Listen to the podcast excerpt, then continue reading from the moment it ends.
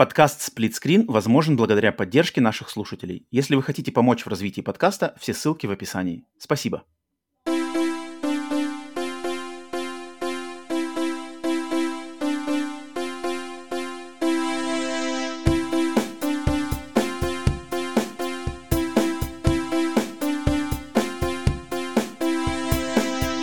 Привет и всем! Вы слушаете подкаст Split Screen, еженедельный трансатлантический подкаст о видеоиграх, разделенный Атлантическим океаном, также экран телевизора в режиме на двоих.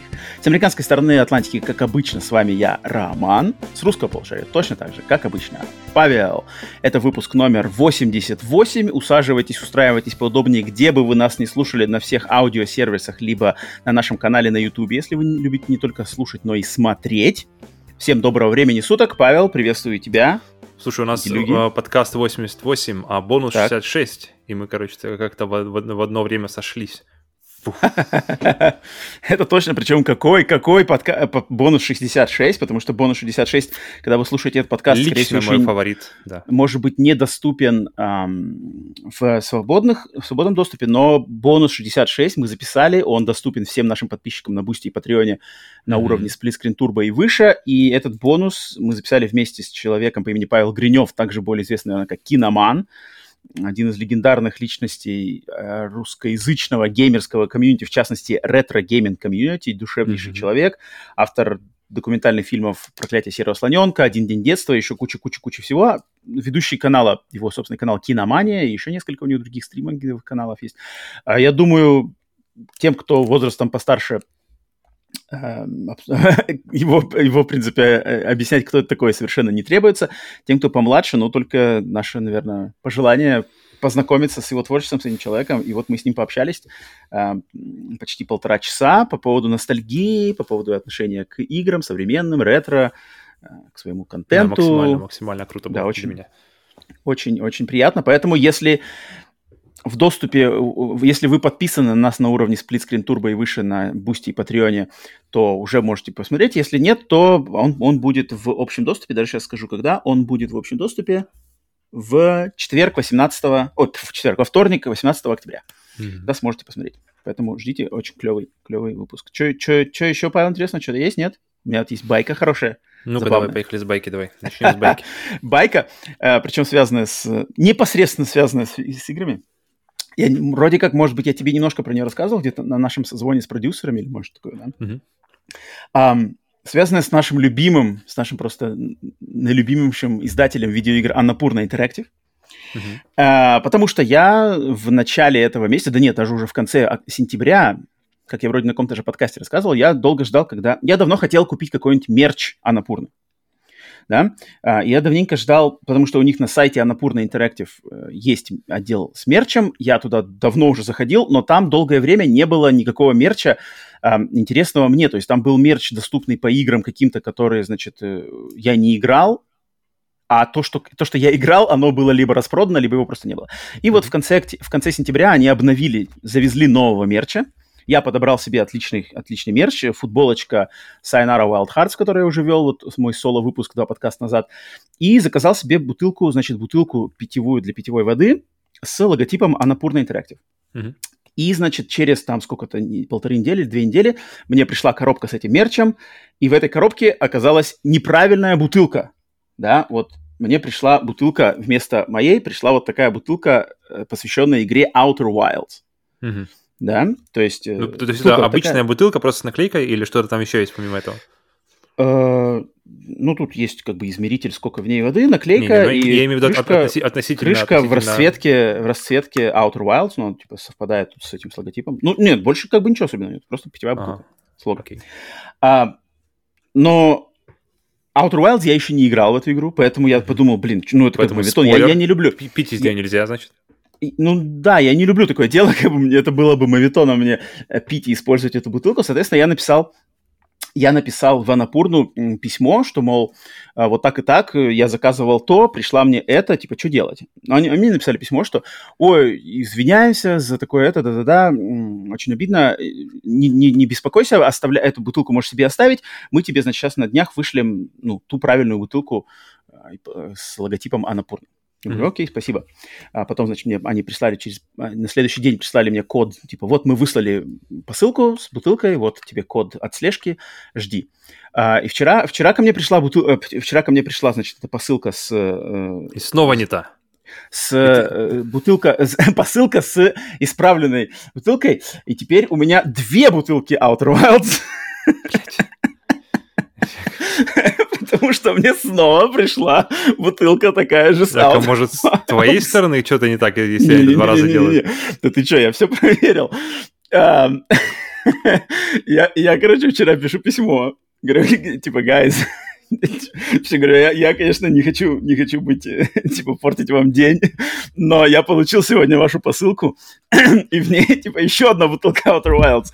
И я даже сделал фотку, я говорю, потому что это немножко забавно, вот вам даже фотка как доказательство, потому что, я не знаю, может быть, это не, не, не каждый поверит, но, типа, что делать-то? И вот сегодня, буквально перед записью подкаста, получил ответ. Так, оставляй себе вот этого... эти бутылки все. Мы высылаем еще а, 7 бутылок от этого менеджера, ну, потому что я в письме написал, типа, блин, у меня уже бутылки, я говорю, я могу вам, там, если вы как-то оплатите пересыл, мне без проблем выслать обратно эту бутылку вам, ну, как бы я mm-hmm. хочу получить их с логотипом-то. Получил сегодня ответ от, от, от этого менеджера дж, по имени Джефф, э, который написал, который написал, типа, о, вот это, вот тебе на, типа, вот тебе позор, типа, о, oh, jeez, what have we done? Он написал. И он написал, что типа, да, я виноват, я не лично я посылал эту посылку, видимо, кто-то там из наших сотрудников опять, опять, значит, ошибся. Я лично пошлю тебе правильную бутылку, э, вторую бутылку этого Outer Wilds тоже можешь оставить себе, подарить кого угодно. А, я лично вот что-то, говорит, я сейчас, сегодня я что-то там у нас не в офисе, я через э, день или два вернусь в офис и лично сам все это шлю, пошлю тебе новый код, типа, извиняемся, что-то и говорит, пошлю еще, типа, еще помимо ну, замены бутылки, пошлю еще что-то там типа uh, some goodies написал, типа some mm-hmm. goodies to make up for. Не знаю, что, это будет. А, но, но просто забавно, поэтому, в принципе, у меня, то есть у меня две бутылки. Блин, если бы... Все, вот, можно э, разыграть. Так да, на самом деле, моя первая же мысль, естественно, я... На самом деле, я одну из них бы, наверное, подарил своей э, племяннице, потому что она, я знаю, знакома с Outer Wilds как раз-таки. А вторую бутылку я бы, блин, я бы с большим удовольствием разыграл бы, но Блин, я не знаю, реально ли это разыграть как-то среди наших подписчиков. То есть разыграть-то мы можем. ну как потом сделать так, чтобы эту, эту бутылку из моих рук заполучил кто-то наш подписчик. Но тем не менее, бутылка у меня. Если будут какие-то продвижки в этом плане, то в любом случае мне будет приятно как-то ее с нами поделиться. Я, я короче, буду подумаю в этом плане, э, что с этим можно сделать, сколько это будет стоить, как это можно в современных реалиях, да, mm-hmm. устроить. Надеюсь, что что-нибудь придумается. Но, тем не менее, вот такая вот байка, поэтому Анна Пурна забавно, мило даже немножко, но прикольно. То есть, а, отличные ребята, но ни, ни, ни, никому не чужды какие-то на, на, накладки, да, накладки. Ну, прямо одинаковые. Я, я, потому что тут уже можно подумать, что как бы ты там какой-то код, знаешь, один и тот же ввел, вводишь, и он так, и как бы, ну, понятно, окей. Не-не-не, у меня же все, там же, там же заказ, прямо там заказ прямо с фоткой, бутылка с логотипом Анна Пурна. Бутылка с... У меня, кстати... А, ну, блин, в, кад... в кадре-то это не видно, да. Слушай, а может у них тогда на сайте просто код, код что-нибудь... Э, то есть ты выбираешь, а потом код, как бы, который у них указан на сайте, он типа не совпадает с тем, который должен быть с э, бутылкой, которую ты хочешь. То есть код, который указан на сайте, он может как раз при, при, относиться к бутылке вот этот Outer Wilds и поэтому, окей, два раза прислали тебе одно и то же. Потому что ну, ну это же их ошибка, я-то никак не да, могу да, да, да. сделать. А, просто забавно, что бутылка Outer Wilds, она, во-первых, лимитированное издание, и, во-вторых, она... Дороже? Она, нет, она не дороже, но она уже out of stock, то есть ее нету в наличии. О, как Что это? самое забавное. То есть ее не было в наличии, даже когда я получил первую, ее уже не было в наличии. И ее все еще нет в наличии, но я получил уже вторую. все, весь, короче, весь эм, запас лимитированного издания бутылок Outer Wilds, он у меня в Нэшвилле, поэтому Интересно, буду держать как, и перепродавать за тысячи долларов. Не так-то, значит, у них там этот... Э, не знаю, что у них Ограничено. Все, короче, короче, все, где надо, все лежит нормально. Мерч, мерч подразделения Анапурна, mm-hmm. что-то там, видимо, не, не наладили еще свои штуки, но тем не менее, я проверял их твиттер, у них вроде народ там никто ну, никто в Твиттере ничего не пишет, никаких забавных курьезов. Обычно народ в Твиттере частенько пишет, если что-то произошло. Ну ладно.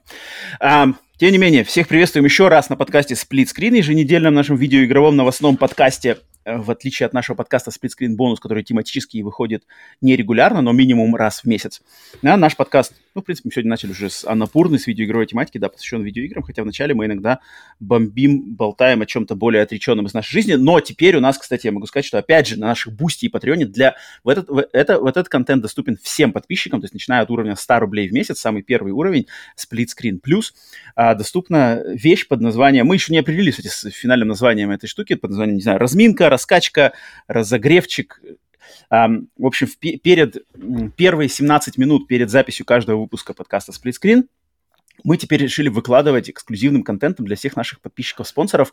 То есть вы можете увидеть наши, как мы делаем превьюшки, как мы позируем на вот эти фотки, что-то там обсуждаем запись, что-нибудь как раз-таки болтаем о каких-нибудь вещах, которые не связаны с видеоиграми и что-то такое. Поэтому теперь каждый выпуск подкаста Screen сопровождается разогревчиком на 17, минимум 17 минут по, по интересным причинам, э, на, но он доступный только на, на нашем Бусти и Патреоне. Поэтому если вам еще, еще появилось, появилось одно подспорье, как минимум попробовать э, подписаться там, посмотреть, что мы там можем предложить в благодарность за вашу поддержку, которая критически важна для подкаста, для существования подкаста. Поэтому вот. Так, прежде чем переходить к, значит, к нашему основному, основному наполнению, что у нас тут сказать по новостям подкаста? Так, так, так.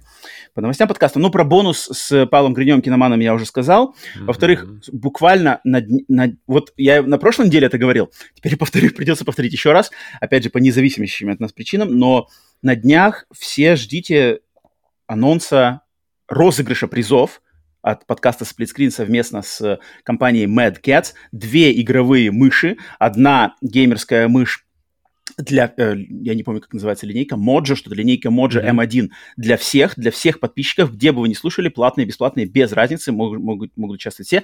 И премиальная, беспроводная, вообще самая пижонская мышь от Mad Catz будет разыграна для всех наших, опять же, платных подписчиков на Бусти и Патреоне, но без разницы от вашего уровня. Соответственно, когда розыгрыш активируется, вы увидите анонс. Если вы хотите поучаствовать в розыгрыше этой мыши, то можете подписаться 100 рублей в месяц, получить доступ к нашему эксклюзивному контенту и быть среди уже не такого большого количества э, участников, попытаться получить есть... очень, очень прямо пижонскую мышь, модулируемую, беспроводную, геймерскую, mm-hmm. там охрененная штука. То есть тут, тут и шансы выше, и э, приз жирнее, получается. Да, да. Соответственно, у наших, у наших подписчиков на Boosty и Патреоне будет два шанса выиграть и пижонскую, и обычную. Поэтому тут как бы все, все, все для всех, все для вас будет клево. На днях, на днях, я надеюсь, мы это анонсируем.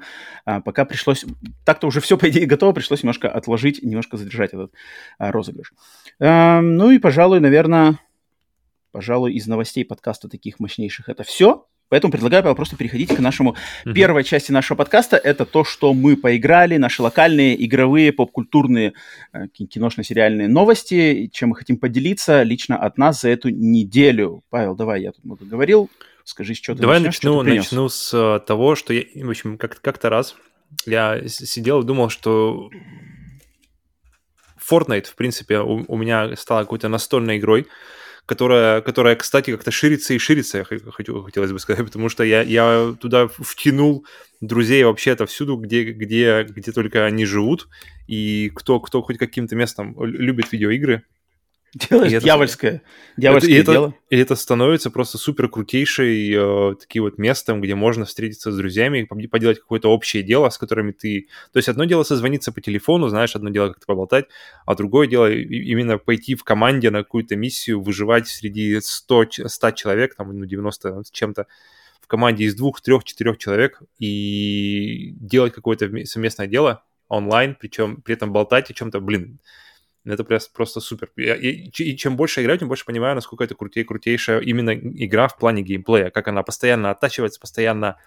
дополняются какие- какие-то геймплейные. То есть, допустим, Uh, не так давно добавили как раз момент, где ты нажимаешь прыжок, ну, то есть подбегаешь какую-нибудь, достаточно стандартная фишка уже становится в последнее время, но тем не менее, то есть uh, если подбегаешь к какому-нибудь высокому забору, до которого ты не можешь просто напрыгнуть, ты, ты, то есть ты прыгаешь в сторону его, держишь, держишь прыжок, и он как бы забирается на него и бежит дальше.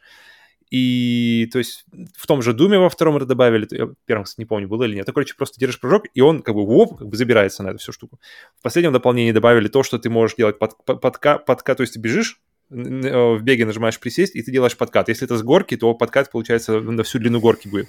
И теперь добавили, что этим подкатом можно еще избивать людей, то есть как бы, пуф, он вот отталкивает куда-нибудь. Ну, то есть постоянно, постоянно какие-нибудь там э, такие маленькие, большие изменения, постоянно, постоянно, постоянно какое-то движение в плане э, оружия, то есть ты вроде как привык к одному оружию, там пара недель проходит, они меняют, добавляют что-то, меняют, убирают что-то, и постоянно какое-то движение, постоянно тебе приходится при, при, при, приспосабливаться, при, постоянно как заново учиться. И это круто. И при, при том, что вот именно core геймплей, это основной геймплей, он очень классный, он очень прямо плотный, очень э, понятный, и он, он достаточно простой в сравнении с тем же Apex, но он достаточно глубокий для того, чтобы играть в него, играть, играть, играть. Но Вообще, на самом деле, речь-то была не, не о Fortnite, потому что я решил закончить всю эту свою историю, вернее, сделать цикл всех, всех э, королевских битв. Угу. И... А что там оставалось? И там, получается, у меня была Warzone была, PUBG, о, вернее, подожди. Так, Apex? Apex, Warzone. Fortnite и PUBG. PUBG, который я не пробовал давным-давно, как раз задолго до, до э, того, что как я играл в так уже плотненько в Fortnite, я подумал, блин, круто было бы освежить воспоминания просто, что, что, вообще, что вообще делают PUBG, потому что теперь, когда я знаю, у меня есть такой э, полное понимание какого-то среза, что происходит в, в, в жанре королевских битв. Mm-hmm. Запустил я его, поставил, смотрю, что теперь, короче, э, чтобы запустить игру, тебе нужно пройти обучение, что мне кажется достаточно хорошая вещь. То есть тебе mm-hmm. по- покажут, как, как брать оружие, как его модифицировать, как там все, все, все элементы геймплея, потом тебя кидают в демонстрационную битву с ботами, и потом mm-hmm. только пускают в онлайн. И это, и это хорошо, и на этом хорошо заканчивается потому что это такое, это такое унылое говно. Это просто пиздец я не думал, просто, просто, как бы, окей, на Fortnite можно посмотреть и говорят, что там столько денег идет, конечно, там все такое, но, блин, PUBG, во-первых, они были первыми, кто, кто, кто это сделал на популярной такой арене, то есть PUBG, они были пионерами вот этого жанра, который сейчас рассосался по всем играм. Затем они, у них, то есть у них, получается, был, был, был ранний старт по сравнению с всеми остальными. А и сейчас, сколько лет спустя, я вот не играл лет, наверное, не знаю, 5 не запускал или, или что-то такое. Я запускаю сейчас такое ощущение, что я вообще не играл в нее. То есть я, я вообще... Ну, не знаю, давно, 3-5 лет. Я года два назад не играл Ну, я то есть запускал, да, именно пробовал, да. И это такое унылое говно. Оно не изменилось, такое ощущение, что оно не изменилось вообще. То есть вот как я тогда заходил, вот я сейчас захожу, и вот кроме этого обучения я не заметил нового ничего и mm-hmm. визуально она смотрится как, как, как игра из каких-то из начала 2000-х, какой-то, не знаю, графика уровня Сталкера первого, она причем выглядит даже похоже. То есть, если смотришь на картинку Fortnite, там достаточно все как бы уни, уни, унифицировано. То есть, здания, э, деревья, трава, как-то оно все, все смотрится органично, и, и когда как бы общим глазом окидываешь картинку, ощущение, что это все один мир, понятно, и никаких вопросов не возникает в PUBG ты видишь какие-то, так, вот эта модель дома, так, вот эта модель УАЗика, так, вот эта моделька персонажа, у которого цикл бега вот это вот, она все mm-hmm. из, из, из каких-то середины 2000 такое ощущение, знаешь, как у него как будто какие-то суставы там чуть ли не выходят из этого, когда он бежит. Оно, это такой ужас. Я просто, я помню еще, я позвал, позвал Нату, посмотри, вот посмотри, мне одному кажется, что это ужасно выглядит, или, про, или как бы, и Ната такая тоже не поняла, что вообще происходит. Поэтому, блин, PUBG — это полный как бы минус в плане того, что с игрой вообще ничего не происходит, ни, ничего там не меняется в плане не визуальном, Сколько, за сколько ну, лет? У PUBG, у PUBG зато была недавно хорошая рекламная песня от группы Blackpink. Так я не помню, как называется. Forever, Forever Love или что такое. Там был прямо клип PUBG, они же корейская кей-поп группа, корейская игра. в мою жизнь прокралась PUBG под таким соусом. Ну, блин, ну да, ну... Я, я сразу, я когда впервые пробовал про PUBG, там все сразу было грустно. И, и, я, попасть, я попасть в людей не могу. я такой, я не знаю, конечно, может, я просто лох и не могу нормально прицелиться, но я просто, когда, когда я прицеливаюсь, Fortnite, я, я понимаю, что, например, Fortnite в Apex, в Warzone, я понимаю, что как бы куда пуля попадет. А, mm-hmm. Когда я прицеливаюсь в PUBG, у меня все время, знаешь, такой шанс, так, подожди, даже если меня просто взят уже на мушку, не факт, что я как бы точно, точно попаду и добью его. И, короче, это какая-то вообще грусть, это какое-то максимальное отставание, сидение какое-то на месте. При том, mm-hmm. что деньги ведь идут, они же как бы тоже... А, и, и сначала, у них была платная игра, сейчас она бесплатная, но с, с микротранзакциями. Mm-hmm. Но, блин, куда уходят эти деньги? Вот скажите мне, куда это все вливается, если, если ничего не блин, ну, меняется? Блин, надо быть в теме. Тут, я думаю, люб, как бы есть, естественно, есть миллионы людей, которые играют постоянно, знают, они бы явно нам что-то объяснили я думаю, там тоже есть, есть какая-то глубина. Есть, и, и, я думаю, даже вся вот эта топорность и простота графики, она обусловлена, там, не знаю, какими-то другими фишками, которые нам просто нет, не, не познаваемы нам, но... Потому что я знаю, например, что вот в том же Китае uh-huh. PUBG это, это, это как бы номер один. PUBG Mobile или PUBG просто? Потому что это и разные то, и вещи. То. Там своя собственная версия под Китай, значит, э, адаптированная под Китай э, версия PUBG, которая называется какая-то «Битва за мир», что такое. Ага. И там как бы все... А, там то есть она называется по-другому, но игра та же. Да, да, да, да, да. То есть ее угу. адаптировали, и она, значит, она как-то там, там как-то так сделано, что там как будто бы все не по-настоящему. То есть там не убийство, там типа а-ля пейнтбол какой-то или что-то такое. Mm-hmm. но, но она номер один. То есть в Китае вообще нет Фортнайта. В, Кита- mm-hmm. в Китае не существует Fortnite, он никому не известен. В Китае вот э, своя версия PUBG, Genshin Impact там, естественно, популярен, и какие-то тоже свои локальные там версии LOL, Dota, все такое. Но вот, да, там как бы там и в Азии, mm. я думаю, в Корее PUBG тоже очень-очень... Да вообще в Азии. В Азии PUBG, насколько я знаю, э, популярнее и, и Warzone, и Apex, и Fortnite, поэтому там вот челы... Ну, ну явно, блин, явно что-то я, я, я есть, бы очень если... хотел, я бы очень хотел послушать народ. людей и, и почитать, если вы знаете, в чем отличие, и, вас, и вас цепляет PUBG, объясните в паре, в паре предложений, что это вообще такое, чтобы хотя бы понять, потому что я, то, что я запускал, то, что я видел, мне просто мне кажется, было просто, больно что, глазам. Мне кажется, тот, кто не... И игра тоже самое. Мне кажется, тем, кому нравится PUBG, для них больно глазам будет Fortnite. То есть Fortnite... Э, Нет, ты цвета, говоришь, ты говоришь краски... про стиль, ты говоришь про стиль и все, а я говорю именно про техническое. То есть э, Fortnite хотя бы он уже он, ну, он, он, он, он, он, выглядит хорошо. Он в плане, он, он именно с графической точки зрения, он хорошо выглядит. Это современная графическая игра. Особенно на, Нет, на компьютере но, но, там, или на но стилистически 5. она выглядит очень, как бы, очень же специфически. Стилистически говорю, это, что, это, что уже, это уже может... дело вкуса. Да, но... То есть тут, тут логически, что человека, которому, которого тошнит от, от стилистики Fortnite, ему как раз-таки будет полностью полная противоположность, но, будет но ему ближе, которая стиль PUBG. И, и стиль и уровень как бы э, картинки относительно времени, когда эта игра существует. То есть, если бы PUBG вышел там в каком-то в каком году, в 12-13 вышел. Ну как не важно. Как бы, но не, ну это не важно, равно, когда ну, ты нужно играешь... держать, держать как бы на пульсе вре- времени, потому что... Ну как, люди, люди херачатся, блин, в Diablo, там, херачатся в, в StarCraft все еще по онлайну, в Counter-Strike, которые выглядят вообще как игры 20 лет. Но, но эти-то, но эти-то игры, которые... Ты имеешь в виду World of Warcraft или какой? Да без разницы любой, StarCraft не, ну, обычный какой-нибудь. World of Warcraft, например, то, то есть он выглядел, выглядел как дерьмо, но потом у него был апдейт, причем не относительно недавно, и, и, и он выглядит теперь значительно лучше. То есть люди все равно подта- как-то подтаскивают, подтаскивают не, ну, мое, мо, Я имею в виду, что играть ради графики там никто не будет, играют ради геймплея. И если миллионы людей все же играют, игра не умерла, значит, что-то там в нем есть. Даже мы это не понимаем, даже, даже долю мы понять не можем, но оно, значит, что-то есть, значит, оно работает, значит, там есть какие-то свои уловки. Ведь, например, в том же Counter-Strike вот этот, э, то, что называлось по-русски, вроде называется распрыг, да? Вот эта хрень. Mm-hmm.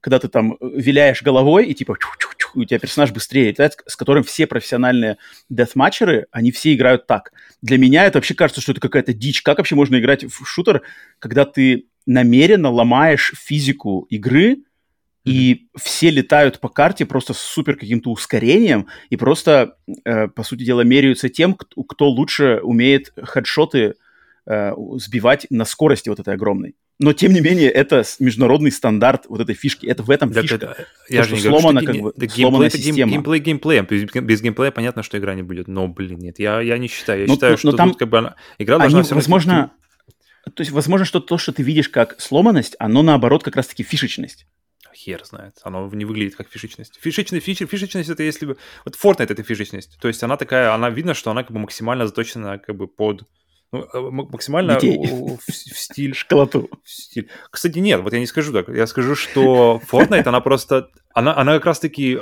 Я недавно думал, что я не, я не могу придумать более уникальной игры, которая бы в себе совмещала и, и, и младших школьников, и людей, как бы, и геймеров в, каком-то возрасте, но и при этом все чувствуют себя достаточно, как бы, все чувствуют себя, в, как называется, welcome, все чувствуют себя э, в нормальном месте, в, там, там где, где им рады, и там, где, где им нормальное место, потому что ты можешь бегать, э, с, не знаю, с сэндвичем на голове и бить э, там здание э, каким-нибудь бутербродом, но И при этом, и при этом э, рядом можно, можно какой-нибудь спецназов, спецназовской одежде с какими-то э, автоматами, и, короче, все-все-все-все. И смотрится, смотрится достаточно органично. Это такой какой-то, знаешь... Достаточно органично. Органично, очень органично. Это, это одна из самых крутых игр в плане, в плане ути, у, унификации стилей, потому что я уже говорил, то, что я не знаю другую игру, где можно было бы свести Человека-паука, Дарта Вейдера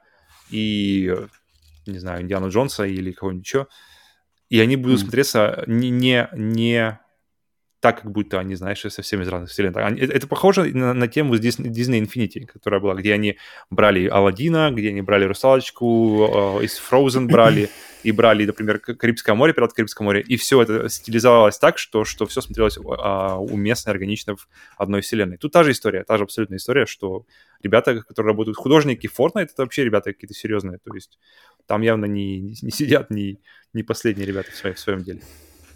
Мне интересно бы услышать, конечно, кого-нибудь, кто разбирается в PUBG, и кто может нам рассказать в комментарии, написать, вот почему, это бы, да. вот, в чем фишка mm-hmm. PUBG именно как сейчас. То есть там какая там есть уникальная способность, кроме того, что это первая игра, и что у нее такая самая, наверное, милитари... Хотя нет, Warzone же, в принципе, тоже они, да. Короче, напишите ну, нам, если, вы, если вы на самом да, деле новая из них. теме не, просто, не, не просто там умничаете из, из чужих уст, а вот если вы сами на самом деле знаете и можете mm-hmm. Еще если с историей было бы вообще круто. То есть если у вас история уже с, с, с, с этой игрой было бы, конечно, да. То есть почему, да, потому что да. Окей, окей, окей. Так, эм... что у меня? У меня, у меня на самом деле э, пара сегодня моментиков. Интересно, начну с игрового. Эм, потому что я в преддверии выхода сиквел этой игры. Начал знакомство, реш, решил начать знакомство и думаю, на, на днях достаточно быстро хочу пройти ее. Я запустил, начал играть в Plague Tale Innocence. Mm. Mm-hmm. Потому что 18 числа выходит сиквел Plague Tale Requiem. Я что-то подумал, mm-hmm. а что, почему бы и нет? Блин, я хочу заценить на старте. И Plague Tale Innocence у меня давно в моем списке, интерес у меня к ней был давно, я знаю, ты прошел, еще знакомые разные прошли, и, в принципе, плохо, прямо плохо никто о мне не отзывался, и были спорные, то есть я слышал восторженные мнения Plague Tale Innocence, я слышал такие умеренно, умеренно довольные и спорные, но прямо негатива жесткого я не слышал, и мне сам концепт всегда был интересен. А, вчера начал в нее играть, э, наиграл совершенно пока что ничего, не видел пока даже крыс, Mm-hmm. Если тебе что-то это говорит, я на третьей главе. Да, если, если кто не знает, кто не знаком с Plague Tale Innocence, это игра от, э, наверное, экшен, сюжетная, сюжетная приключенческая экшеновая игра, стелсовая, стелсовая экшеновая игра от третьего лица. Действие происходит в какой-то Франции какого 18 века, да, что такое, во времена, такое? во времена чумы.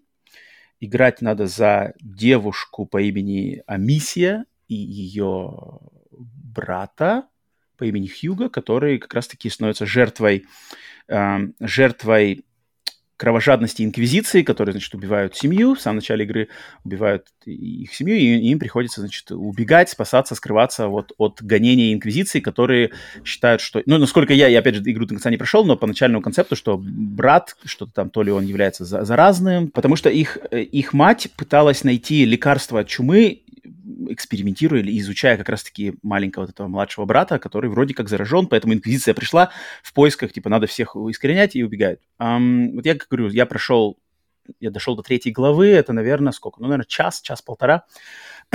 и на самом деле, то есть мне всегда эта игра была интересна именно самим концептом. То есть вроде бы как они стелс плюс сюжетная направленность, плюс видно явно влияние таких игр, как The Last of Us, плюс вроде бы хоррор, но хоррор там не какие-то твари, э, твари, демоны или ведьма, а именно что-то чума, просто темные времена, инквизиция, злые рыцари, крысы чумные, которые должны вот где-то гоняться. Сам концепт мне очень нравился, когда такие, какой-то интересный, нестандартный подход к триллер-хорроровому жанру, это будет не всегда привлекательно. И сам просто время событий Франции 17 века времена чумы, это просто интересный концепт. Поэтому я пока что я наиграл, все, мне, мне очень нравится. Начало меня прямо зацепило. Естественно, в плане геймплея тут, наверное, хвалить, ну не то что хвалить, а что-то говорить, какие-то хвалебные речи пока либо рано, либо, может быть, вообще, наверное, не знаю, будет, будут ли у меня нет, но поначалу, то есть, все достаточно просто, то есть, ты ходишь, рассматриваешь какие-то mm-hmm. локации, потом начинается простенький стелс, потом там камнями кидаешь разные из прощи, либо хедшоты, либо какие-то отвлекаешь врагов, чтобы прокрасться у них за спиной. То есть там враг стоит, смотрит, стреляешь, кидаешь камень в какие-нибудь тарелки, тарелки звенят, враг поворачивается, хм, уходит, ты у него за спиной Но проходишь. Причем все, все максимально схематично. То есть ты не можешь камень да. кинуть не в тарелке. То есть а, нужно кинуть либо в тарелке, либо в какие-то доспехи. Угу, Оно угу. все вот, вот прямо распихано. Никакой, никакой свободы вообще нет. Да, То есть да, вот он да. ходит, вот там тарелки. Нужно, чтобы пройти, нужно кинуть камень вон в те тарелки. Да-да, очень И линейно. тогда он повернется. Очень все линейно. И, и вот без... То есть никакой, да, экспериментов, ничего такого здесь вот поначалу вот вообще нет. Я помню, это первое, что меня прямо от, чуть ли не, оттор... не, от... не оттолкнуло от игры, потому что он играть в это в, в, как бы сейчас ну, кажется, что вообще зачем, как бы, если геймплея вообще нет. Но мне на самом деле... схематичный. На самом mm-hmm. деле мне у меня нет нет нет э, не вызывает это никакого отторжения, отторжения. да, mm-hmm. потому что как-то я ну то есть мне э, чистого геймплея мне хватает в куче-куче-куче игр.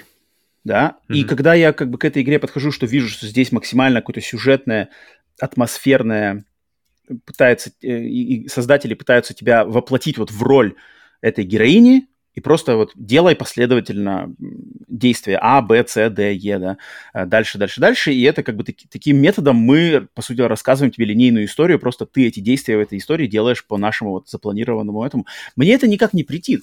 Если, опять же, но у меня есть игры, которые мне доставляют геймплей. Если же, опять, люди, которые ограничиваются вот только такими играми, знаешь, что кому заходят только такие игры, когда вот максимально все за ручку тебя ведут и все т -т -т -т, и потом люди, которым такое нравится, например, там начинают там говорить, что э, там какая-нибудь там Пэкмен, это отстой, там нету сюжета, там ничего-ничего, здесь там что-то такое.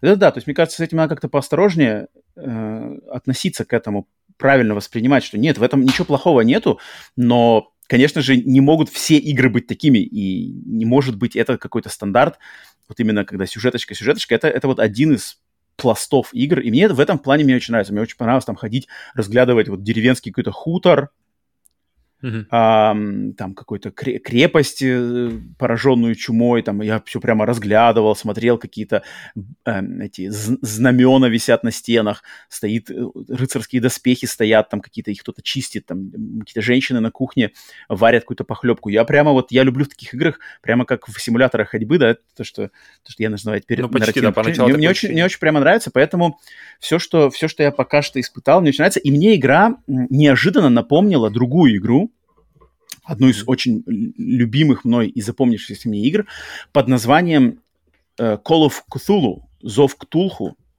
О, я, кстати, поставил его, но пока еще не... но не нет, нет, нет, ага. но я не говорю не про Зов Ктулху, который недавний, там, 2017-2018 года. Я говорю про mm, который Зов в, Ктулху. в PlayStation Collection есть, ну, PlayStation это плюс какой-нибудь. Я есть. не про этот говорю. Okay, я okay, говорю okay. про mm-hmm. тот древний, который а, называется... с Xbox, да, да, да, да, да. Вот именно тот, который вроде у него добавка, не добавка, а как это, подзаголовок Dark Corners of the Earth, темные, mm-hmm, темные уголки Земли, um, в который я играл на оригинальном Xbox. И там очень похожий концепт. То есть там точно так же ты э, попадаешь в город, ходишь, потом, значит, что-то расследуешь, э, с кем-то общаешься, что-то подбираешь, какие-то делаешь действия, а потом значит, тебя начинают преследовать. Тебе точно так же, как в Plague Tale, надо убегать по максимально заскриптованным линейным таким погоням. То есть только если в, mm-hmm. в Ктулху это было от первого лица, здесь это от третьего лица. Но ты точно так же видишь по прямой дороге, бежишь, бежишь, бежишь, потом стелс, у тебя нету особо никакой способов, э, с, с, то есть а, кого-то убить, есть какие-то там пистолет с одним патроном, шотган с двумя патронами, э, оружием пользоваться только в самых экстренных случаях. Мне прямо по как-то тому, как игра ведет э, тебя за руку, очень почему-то напомнила именно Call of Cthulhu. А Call of Cthulhu, вот тот Xbox, одна из моих, ну, не самых-самых-самых-самых любимых игр, но в свое время она меня очень впечатлила.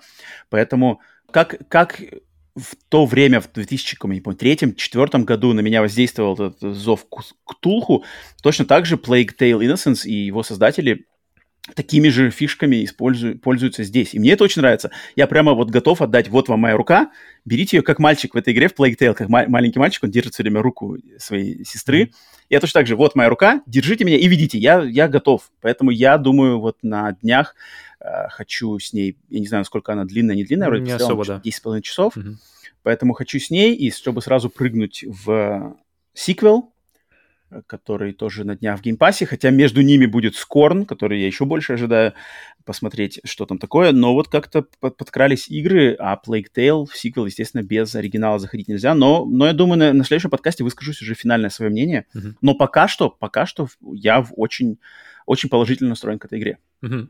Я, я, я помню, когда, когда я играл, то есть она у меня начинала, то есть начинала очень достаточно из-за того, и как раз-таки из-за базовости, какой-то рудиментарности геймплея достаточно было скучно, но дальше, дальше, дальше она, она, помню, для меня лично набирала обороты и в плане сюжета, и в плане геймплея, и в плане вообще как ощущения от игры. И, кстати, музыка там крутейшая, я не знаю, пока еще ты успел заценить или не успел.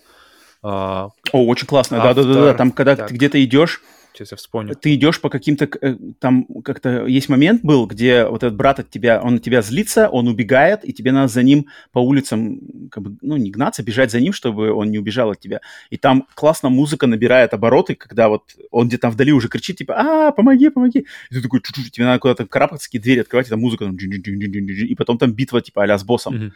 Это было классно. Я, я музыку подметил уже, что там очень хорошая, атмосферная, и такая в тему музыки. Его зовут а, а, Оливье Деревье, э, композитора, он, он сочинял музыку. Я сейчас вспомню, э, к Remember Me он, вспоминал, к Black Flag Freedom Cry сделал музыку, Get Even, кстати, из того, что у тебя может зацепиться. Uh-huh. Но на самом деле, мне кажется, самая близкая по, по духу — это «Вампир», 2018 года, потому что она прям очень похожа. Вот mm-hmm. эти вот контрабасы там или что там, такие струны виолончели, что там э, такие вот тяжелые струнные инструменты. Chernobylite. Uh, Прикольно, что такие Тоже, игры. тоже. О, забавно, вот такие игры, как бы, над которыми я поработал, они все такие double A йные, uh-huh. но душевные. Вот, что, вот, что, что я, у, меня, у меня в каждой игре очень хорошие хорошие хм. какие-то Streets of Rage 4, помимо там, там много композиторов Streets of Rage 4 было, но один из них как раз-таки это Оливье. Dying Light 2 Прикольно. из последнего. Um, Technomancer. Life is Strange. Все первый. европейские. Все, все европейские. Какой, что какая? Life is Strange первый. Ну, Don't Nod, понятно, у него вампир. У него нормально, у него, то есть у него получается студия, которая, а, как-то я не помню, как она называется, Deck или Ангар, нет, блин, вот который Get Even, Чернобыль, это одна студия, затем Remember Me. Вампир. Эм, Вампир и Life is Strange это одна студия, то есть он работает все с... И это все европейские студии-то. Mm-hmm. Франция, Польша, Прикольно, прикольно. И он сам француз, походу. Да, ну и, и вторая нормально, часть тоже, вторую часть тоже он делает. У меня любимая хороший, музыка, как, хороший... когда, когда там доберешься до одного замка, и там, мне, там прямо для меня вот, лучше, наверное, музыка в игре. Хм. Ну да, я, я тут я прямо очень хочу продолжать это прямо. Вот мне нравится, когда игра, не часто так бывает, когда игра прям цепляется, что прям вот хочется м-м, скорее бы все дела за день сделать, сесть поиграть. Ну и она коротенькая относительно э, от других игр, поэтому, поэтому этом плюс. То есть она, она, она не теряет времени, она, она постоянно как бы набирает обороты, постоянно куда-то развивается и потом заканчивается на каком-то э, логическом конце. Что, кстати, было невоодушевительная новость была вроде по, по поводу сиквела, что сиквел какой-то будет там чуть ли не 30 часов или что-то такое, 40 часов, что-то такое было. Я тут, тут главное опять же, вот, вот первая часть, мне кажется, она, да. она так держится именно потому, что она не длинная, и, и поэтому геймплей, особенно поначалу, он не успеет, тебя, не успеет тебя раздразить слишком сильно, чтобы ты прямо, ладно, все нахрен. Mm-hmm. Игра еще 60 часов, знаешь, спасибо. Mm-hmm. А если, если она 10, ты такой, ну ладно, посмотрим, что дальше. И она быстро-быстро-быстро набирает, как бы наматывает. Такое ощущение было, знаешь, что как бы э, механики просто, они наматываются одна на другую, они просто нарастают, нарастают, нарастают ком из механики, и потом ты уже как бы э, нормально все работает. Угу. Так что вот, но, okay. но вторая часть, да, уже совсем скоро. Уже совсем скоро, да. Окей, вот моя, моя, моя первая штука mm-hmm. сегодня. Что, Павел, у тебя? У меня еще, наверное, я быстренько пройдусь по двум играм. Ну, это вкратце, потому что я особо там ничего не делал, просто я их затронул, и хочется, хочется как-то дальше эти истории вести. Deathloop, как я уже mm-hmm. говорил на том, на том, э, на том выпуске, э, поиграл я не, не сильно больше, чем, чем э, в, прошлый, в прошлую неделю. Но я, на самом деле, первая у меня проблема техническая, потому что я не понимаю. Там, там есть несколько режимов э, изображения. Там есть перформанс, э, там есть quality традиционные, где, да, где, где performance 60 кадров в секунду, плавающее, плавающее разрешение, э, quality 4К, плавающие FPS.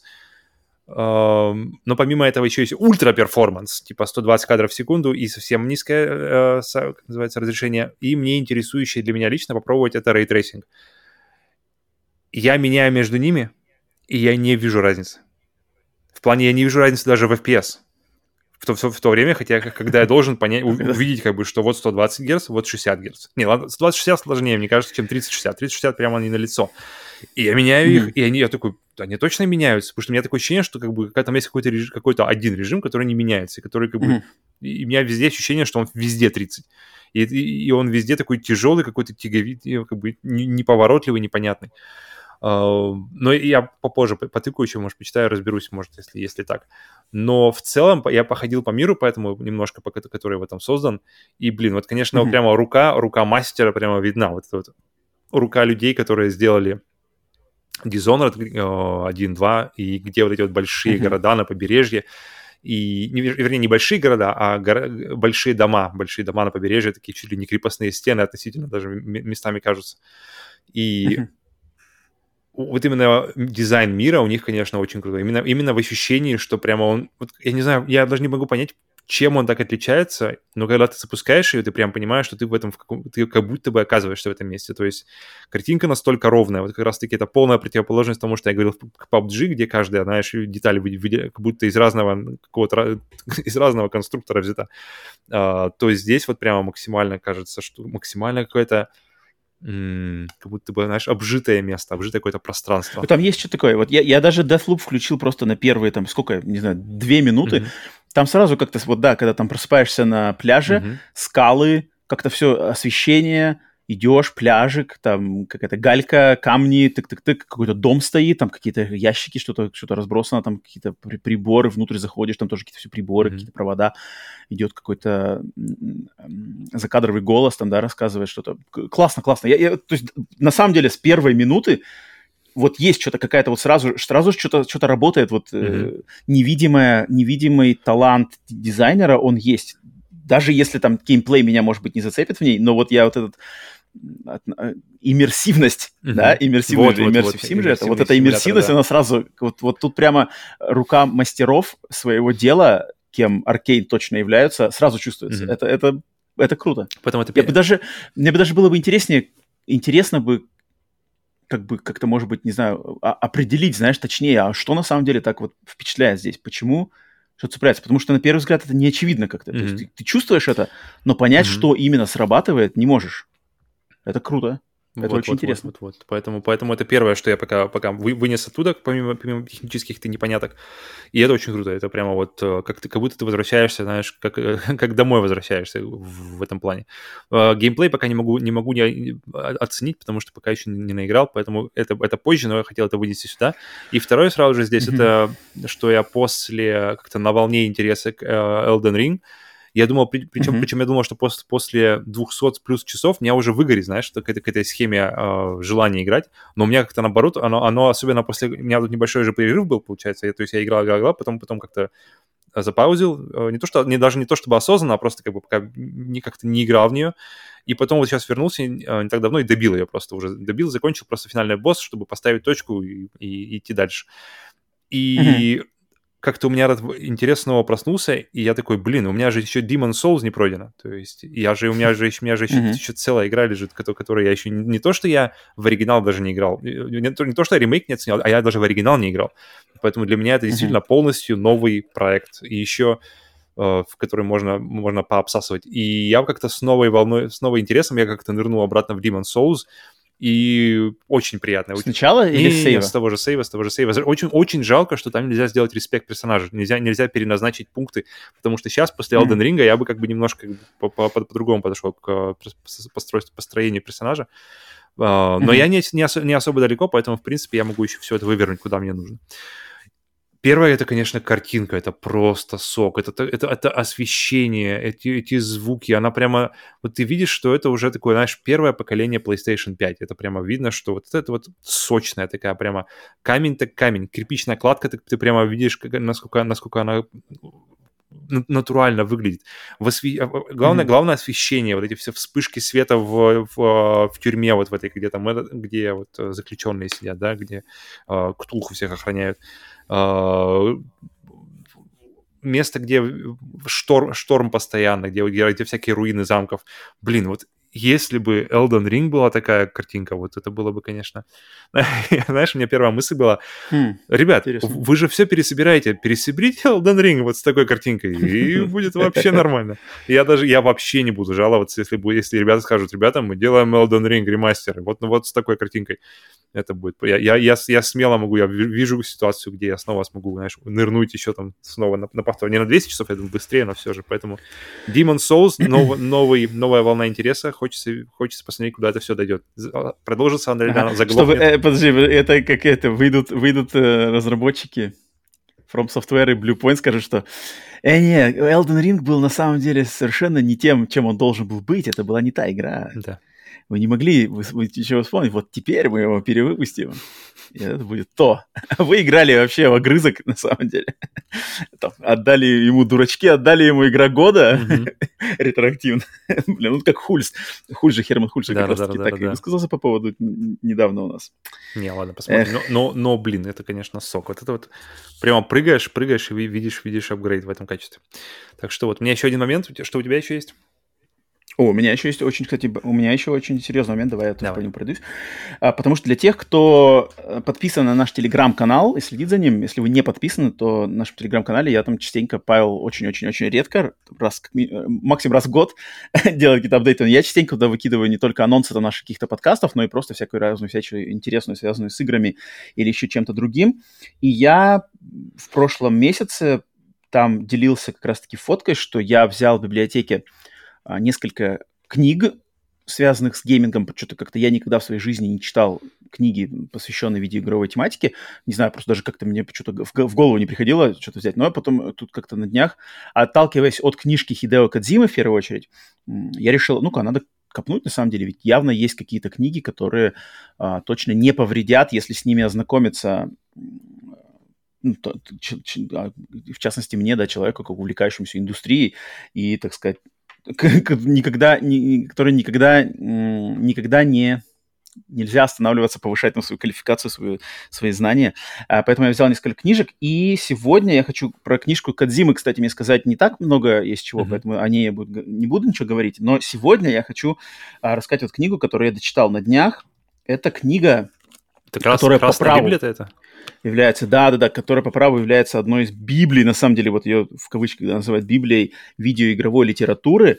Это книга Дэвида Шефа под названием Game Over. Вот я, те, кто сейчас смотрит на видео, я в руках держу. А, книга автора Дэвида Шефа называется Game Over. Конец игры. А, как компания Nintendo шокировала американскую индустрию, захватила ваши доллары и поработила ваших детей такое у нее, вот такое у нее предисловие, но вообще называется она «Дэвид Шеф Game Over». Книжка, вот эта вот оригинальная библиотечная копия, она вышла аж в 93-м году. То есть про Fortnite говорили уже нее... тогда, правильно? А, в рамках Nintendo. Эм, она вышла в 93-м году, переиздавалась в каком-то 99-м году с небольшим дополнением от другого автора. После этого, вроде, насколько я знаю, она не переиздавалась. Вот оригинальная ее версия 93-го. И как по названию понятно, что... Хотя название странное, Game Over, она скорее наоборот должна наоборот говорить, что... Хотя тут имеется наверное, Game Over, что, мол, Nintendo, Nintendo как захватила рынок, захватила а, лидирующие позиции в индустрии. А, ну да, и книжка, как можно понять, она посвящена вся становлению компании Nintendo в частности, но и вообще во многом просто видеоигровой индустрии в общем, на тот момент, какой она была к 93-му году. Mm-hmm. Книга написана на основе, потому что Дэвид Шеф, автор, да, в то, в то время, представь, 93-й год, это же еще, это времена до интернета, времена mm-hmm. до PlayStation. Времена, когда видеоигровая журналистика еще не особо была вообще... Э, интересно, интересно что до 93 -го года вот столько уже можно было написать. То есть вот, вот такую жирную книгу Смотри, вот уже, я, сейчас, уже... я сейчас про это расскажу. Я сейчас а. про это расскажу отдельно. Это очень важный момент, на самом деле.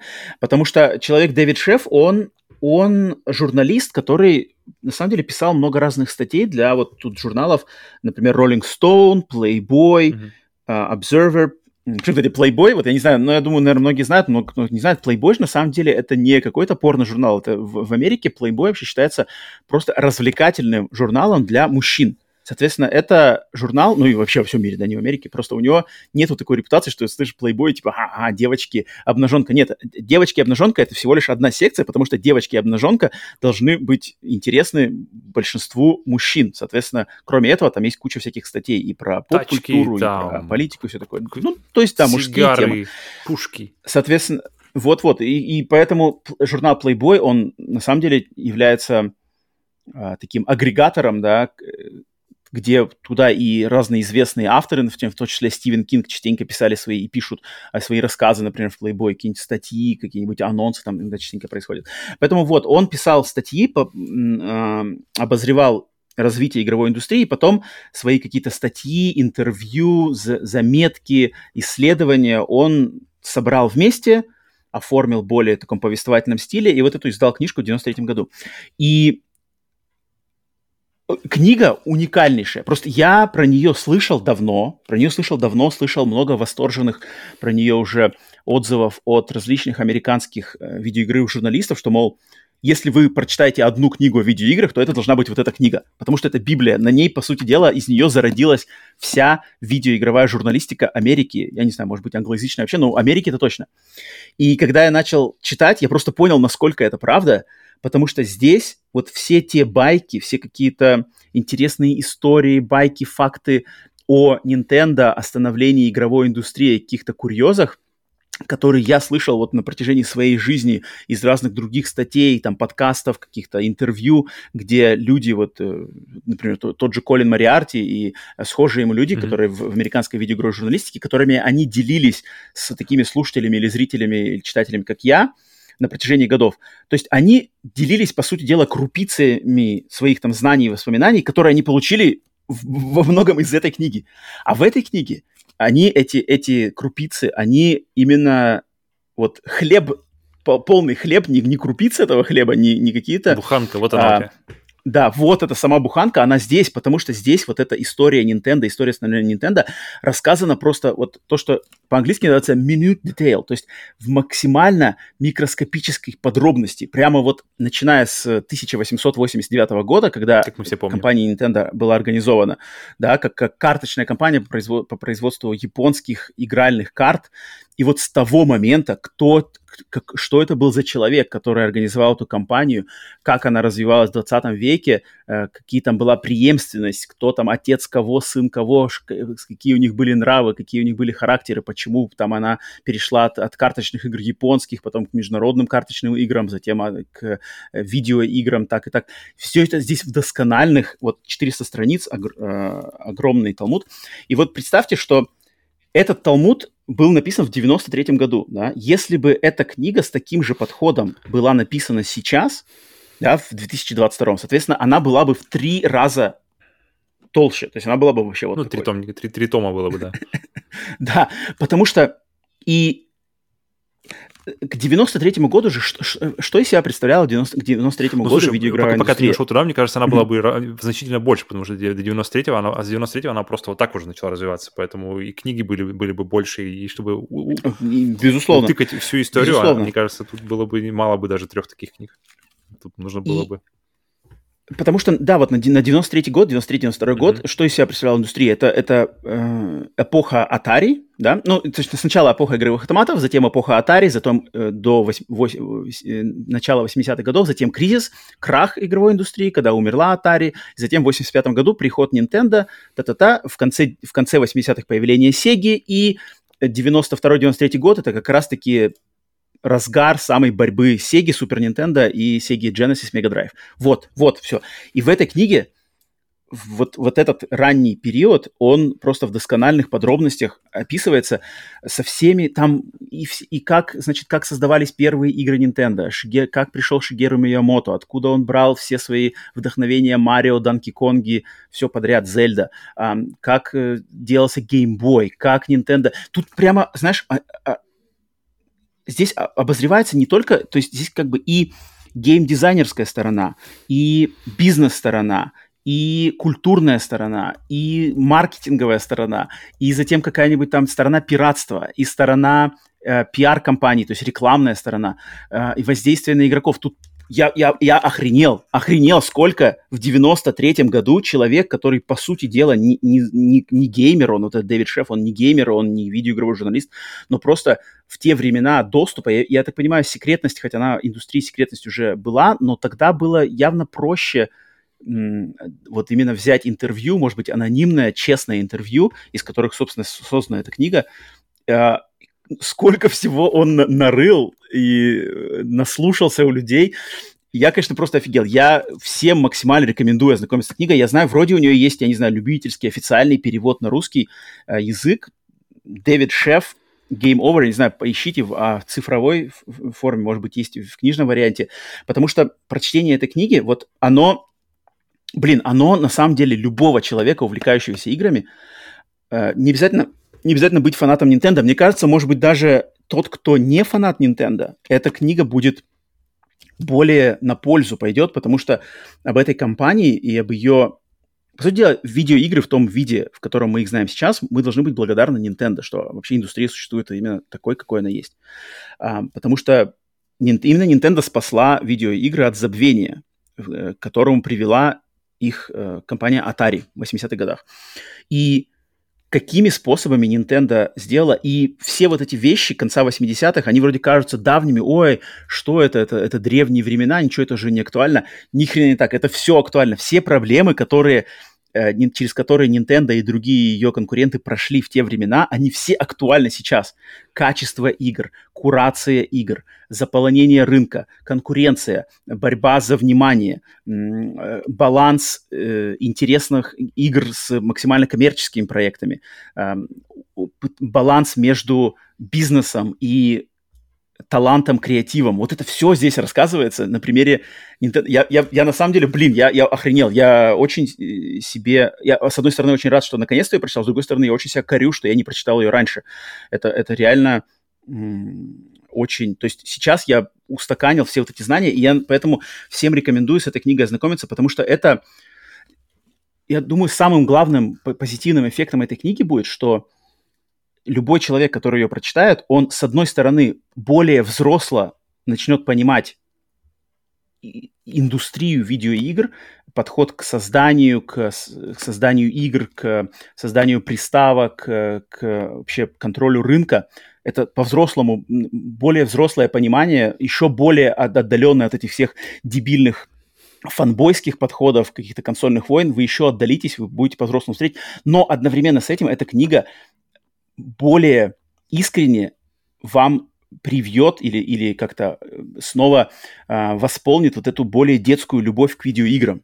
То есть вот это именно искреннюю любовь, которая, я думаю, всех, у всех а, настоящих геймеров она присутствует, в этой книге все равно хранится не только вот это бизнес-подход, а именно почему видеоигры, они являются искусством, и, и кто их делает, и как, и что в них вкладывают, какие мысли, какие идеи, какие позывы, к чему они призывают, как они влияют. А, феноменальная книга. На самом деле феноменальная книга. Я вот эту, эту, эту копию да, отдам в библиотеку, но эту книгу обязательно я хочу купить в... Вот, кстати, вторую, 99 -го года переиздание, там, которое немножко дополнено, где уже добавлен а, курс жизни Nintendo 64 правда, от другого автора. А, я хочу ту себе купить обязательно на полку. Эта книга, мне кажется, обязательно должна быть у любого человека, увлекающегося видеоиграми, просто как э, вот э, справочное да, издание, открыть, почитать, потому что здесь очень классным языком, очень доступным таким прямо, что начинаешь читать, не оторваться там, ох, Хироши Ямаучи там сидел, любил играть в Го, там это его любимая игра, ты так, видеоигры не, не любил, там, у него были отношения спорные с его сыном. Короче, блин, Класс. Я очень надеюсь, mm-hmm. что я вот не знаю, если она на русском языке, я очень надеюсь, что люди, которые, которые знают английский, те, у, у тех, естественно, как и в любом случае, большой козырь в руках, поэтому языки всегда надо учить, но надеюсь, что люди даже, которые с английским нет, и тут откиньте все свои пред, предрассудки относительно Nintendo. Здесь вот вам докажет, кто такие Nintendo и почему эта компания сейчас по сути дела, все еще на, на впереди планеты всей и по продажам, и по репутации, и поэтому. Mm-hmm. Дэвид Шеф, Game Over, еще раз. Максимальная рекомендация. Нормально, нормально. То есть ты уже закончил, все это уже как бы... Все, я закончил. Пройденная история. Закончил, закончил. И, а там... Следующая книжка... Что-что? Да-да. подается история, как бы вся информация подается в форме интервью, а, как или от чего-то лица, или это меняется? Не-не-не, она это... повествовательная. Она повествовательная, как бы вот от, от лица автора. То есть, я так понимаю, интервью просто перефразированы в повествовательную форму. Mm-hmm. Okay. То есть, я так понимаю, ему информацию давали в интервью, он отвечали на вопросы, а он ее просто как в рассказ переделал. Mm-hmm. Понял. Это круто. То есть, тут даже заранее, знаешь, Тетрис там, как Nintendo с другими компаниями боролись в конце 80-х за Тетрис. Я, я, я знал, что была борьба, но я не представлял, насколько там прямо КГБ, там до КГБ, блин, люди в Советский Союз прилетают, там какие-то, блин, махинации, Пажетнов там ничего не понимают, какие-то организации, Хрущев, Горбачев там приезжает э, просить права за Тетрис. Просто, просто феноменальные кинорассказы. Я просто охренел. Хм. Очень круто, okay. очень круто. Продано. Так что вот. Так что вот, Дэвид Шеф, Game Over еще раз. Да, у меня, значит, следующий мой момент — это фильм на, на, ну на финал. Это фильм, который я, на самом деле, почему-то... Я не помню, как он, как он попал мне на радар, но я, мне как-то очень захотелось его посмотреть. Называется «3000 Years of Longing», или в русском он называется «3000 лет желаний» его перевели. И... Это же новый фильм, да? Это от этого, от Миллера? От Джорджа Миллера, от чего я не знал. Я узнал как, только когда он закончился, и когда пошли титры, и я вижу, что режиссер Джордж Миллер такой, в смысле? И, ну, mm-hmm. ну, ну, то есть фильм, а, в котором, в принципе, фильм, история а, рассказывается двумя актерами а, в основном, то есть основная история, которая потом уходит. И она подана в моем, наверное, я посмотрел его и понял, что это, наверное, один из моих любимых форматов подачи истории в фильмах, это формат сказки. Это вот э, «3000 лет желаний». Мы сразу же с Натой после него захотели пересмотреть фильм «The Fall», э, как-то «Забытие» или «За благо», короче, как, как, как он по-другому совсем переводится на uh-huh, русский язык. Uh-huh. Uh, тоже, который тоже под, под, подается uh, в формате сказки. Он называется «Запределье», в русском языке сразу же посмотрел, «Запределье» uh-huh, 2006 uh-huh, года. Uh-huh. И uh, Ли Пейсон в главной роли, тоже отличный фильм. Но «3000 лет желаний» — это история о, то, о, фактически о Джине, о том, как женщина находит Джина, и он э, просит ее загадать три желания, чтобы, чтобы, чтобы освободиться, потому что как только он загадает три желания, он, он освободится. И рассказывает историю, и, в общем, весь фильм это, это, это о том, то, то, как он рассказывает ей о своих предыдущих э, хозяевах, о, том, о том, почему все еще не освободился, потому что если почему никто еще три, три желания не загадал за три тысячи лет, которые у него было, почему все еще так никто не загадал. И, и ты до конца не веришь, то есть а, она, она не верит ему, потому что джины, они по, по природе свои, как мы все, то есть, да, при, приучены верить, что они э, коварны, они преследуют свои какие-то цели, и ты не знаешь, что верить, потому что ты, ты смотришь, как рассказывает Идрис Эльба, то есть там э, два актера, да, это Идрис Эльба и, э, что зовут? Э, Тильда, Тильда Свинтон, uh-huh, и uh-huh. ты смотришь, смотришь на Джина, и ты не понимаешь, блин, и, и, и правду он говорит, или он заводит тебя в какие-то свои, э, то есть коварные сети, и я, и, и получается интересная драма, но при этом вот этим с этим вот твистом, с этим поворотом, что один из них Джин, и мне все время нравится история, что вроде как простая история о двух актерах, но, но, но один из них с каким-то поворотом, то есть э, в этом случае Джин, и как чего кому верить, как это все идет, его, и, и, можно ли верить его историям, и куда вся история, как, куда вся это идет. Блин, это очень круто. Нам, фильм держал меня прямо, ну, нас, нас двоих с женой держал прямо в полном погружении от начала до конца, и это вот очень, очень круто. Um, mm-hmm. поэтому, поэтому, если вам интересны... Не так много, на самом деле, историй джинов, то есть... Я, я, в принципе, фанат этих старых вот всяких вот... Именно арабских всяких сказок. И для меня это какой-то дополнительный плюс. Поэтому, если вам нравится такого типа э, фильмы-сказки, фильмы, которые подаются как сказки, и которые mm-hmm. отлично снят, отлично сыгран, блин, это круто. И Джордж Миллер, я потом посмотрел, оказывается, то есть не то, что оказывается, я, я помнил, но я подзабыл, что, оказывается, у, него еще, помимо э, вот этих вот всех постапокалиптичных э, Максов, да, безумных Максов, четырех, mm-hmm. получается, фильмов э, уже к данному моменту. И у него также есть э, в своем послужном списке фильм Happy Feet про, про пингвинов mm-hmm. анимационный, mm-hmm. там тоже там серия. Затем фильм семейный Babe Pig in the City, про, про, э, называется, про поросенка Бейба, и ты смотришь просто вообще человек куда. Он снял, он снял э, сначала максимально какой-то упаднический э, постапокалипсис, потом про, про, про потерявшегося э, поросенка, потом про танцующих пингвинов, и просто, и просто в разные, в разные, в разные, в разные, в разные стороны куда-то это все стреляет, это очень круто, конечно. Такой ди- а Миллер, да, ди- ди- ди- диапазон лет, у него 80 лет сумасшедший. Да? да, у него сейчас, сколько скажу, лет, ему, он 45-го года рождения он. Так. Э, это получается... Да, это не к нам. 70... 70... 77? Ну-ка, Джо... давай посмотрим Джордж Миллер Эйдж. 77 лет, дай ему. Опа, ничего себе, у меня математические 3 марта. 3 марта. Нормально. О, я не ждал такого от себя. Эм, да, да, да, уникальнейший дядька. Я этот фильм, я видел его, когда он шел у нас тут в кинотеатрах, я видел постоянно его трейлеры в, э, перед фильмами в кино и по телеку. Имя Джорджа Миллера меня, естественно, интригует, но я что-то как-то а, как раз-таки от других своих людей слышал, что что-то фильм какой-то не очень. У него есть моменты спорные, но вот, вот именно сама, сама вот эта канва, что он... Я уже не помню. Мне один мой товарищ, ну так, в, в, вкратце, что-то говорил, я уже забыл, mm-hmm. Почему не очень, но он так сказал, что типа, а, можно... Ну, он, от, него, от него месседж был, что посмотри, но не торопись с просмотром, и в кинотеатрах идти не обязательно. И я такой, типа, ну окей, ладно. Mm-hmm. Потому что я когда по трейлеру, мне очень, знаешь, мне очень по трейлеру напомнил посыл а, от этого фильма, я не помню, как он по-русски называется, Everything Everywhere All at Once. Mm-hmm. Все, вот все это везде когда, сразу. Вот когда куча всего, куча фантазмагорий, и мне, мне такое ощущение, не, не, что тако, такого нет. фильмов такого плана... А нет, он по трейлеру, по трейлеру там, прямо очень Там просто несколько был. историй, то есть они сидят фактически в, в одном месте, и он рассказывает истории, mm. истории своего как бы существования, своей жизни. И они, то есть они просто... Себе, я, ну трейлер-то прямо там такой. Я помню, был, если не знаю, зацепил, не зацепил, по каналу Hallmark uh, был... Не было несколько крутых именно как раз-таки э, сериалов, и один из них был... Uh, один из них был Одиссея, классная, а другой из них, был как раз-таки про «Тысяча и одна ночь истории». Одиссея с Армандом Армандо Санто? Точно, точно, точно. Супер крутая вещь. Uh, и вот у меня Армандо Санто у меня только две версии. Это Судья Дред и Одиссея, на самом деле. Больше у меня ничего не связано. Um, mm.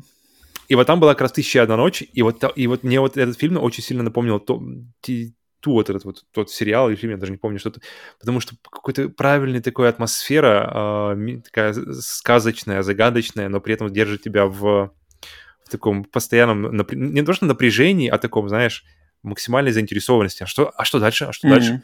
И вот у меня здесь, mm. здесь сработали те же механизмы, и я прямо с удовольствием большим посмотрел. Блин, Джош Миллер отдельно, это прям, конечно... Это, как, Нет, когда, я, когда я он закончился, я такой, режиссер Джош Миллер... Окей. Подожди, а как ты про него узнал тогда вообще?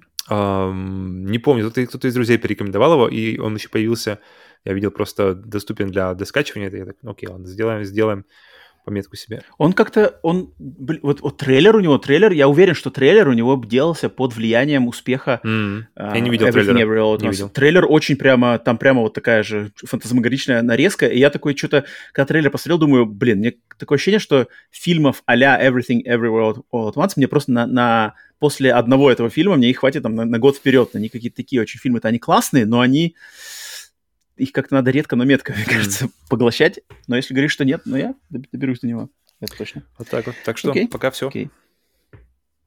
Да, если у вас есть какие-то мнения по, не знаю, по фильмам, по играм, которые мы сегодня обсудили, тоже напишите mm-hmm. в комментариях, естественно. Будет интересно почитать ваши впечатления. Так, ну а мы тогда все, разобрались с нашими локальными впечатлениями, новостями и какими-то апдейтами. И переходим на глобальные новости игровой индустрии. Всем привет, кто прыгает по тайм-кодам сразу же к новостям. И новость недели у нас в этот раз такая. Мастер хитроумного маркетинга Хидео Кадзима с помощью QR-кода, замеченного на стендах на выставке PAX Australia, Австралия, анонсировал, что в следующей игре от Kojima Productions, его студии, в одной из ролей выступит знаменитая актриса Эл Феннинг. По-русски как Эль, да, наверное? Mm-hmm. Эль Феннинг. Эль Феннинг. Mm-hmm. Эль Феннинг, да? Которая ранее, ранее, значит, она, ее силуэт э, рекламировался без, без лица, просто с, с надписью «Who am I?», «Кто я?». Все гадали, гадали, гадали. Вроде даже кто-то раскры, раскрыл эту тайну, что это была Эль Феннинг. Теперь уже официально, что Hideo Kojima Productions и Эль Феннинг, новая игра. Э, больше ничего не понятно. Но после этого, после анонсирования, что Who am I? Плакат это Эль Феннинг, сразу же появился второй плакат уже с надписью Where am I? Где я? И там тоже затемненная фигура какой-то другой актрисы, актрисы, не знаю, или просто женщины, которая теперь все дальше гадают, кто это. Mm-hmm. Поэтому вот такая новость. Э, Павел, что тебе, какие у тебя чувства вызывает а, это, блин, слушай, вот этот анонс? Это? У нас как-то с тобой, по-моему, был уже разговор на эту тему, потому что тут мне сразу первая мысль, насколько вообще необходимы известные лица в качестве персонажей видеоигр. Вот у меня всегда сразу же выстреливает первый вопрос. Зачем нужны вот эти Кевины Спейси? Зачем нужны... Даже тот, тот же Трой Бейкер, который был, кстати, с Кевином Спейси в одной игре. Зачем нужны... Эм, си, как я все время забываю, как Death Stranding звали, Fragile. Сия, э, Диа, Лия... А, Лия Сиду. Лия Сиду.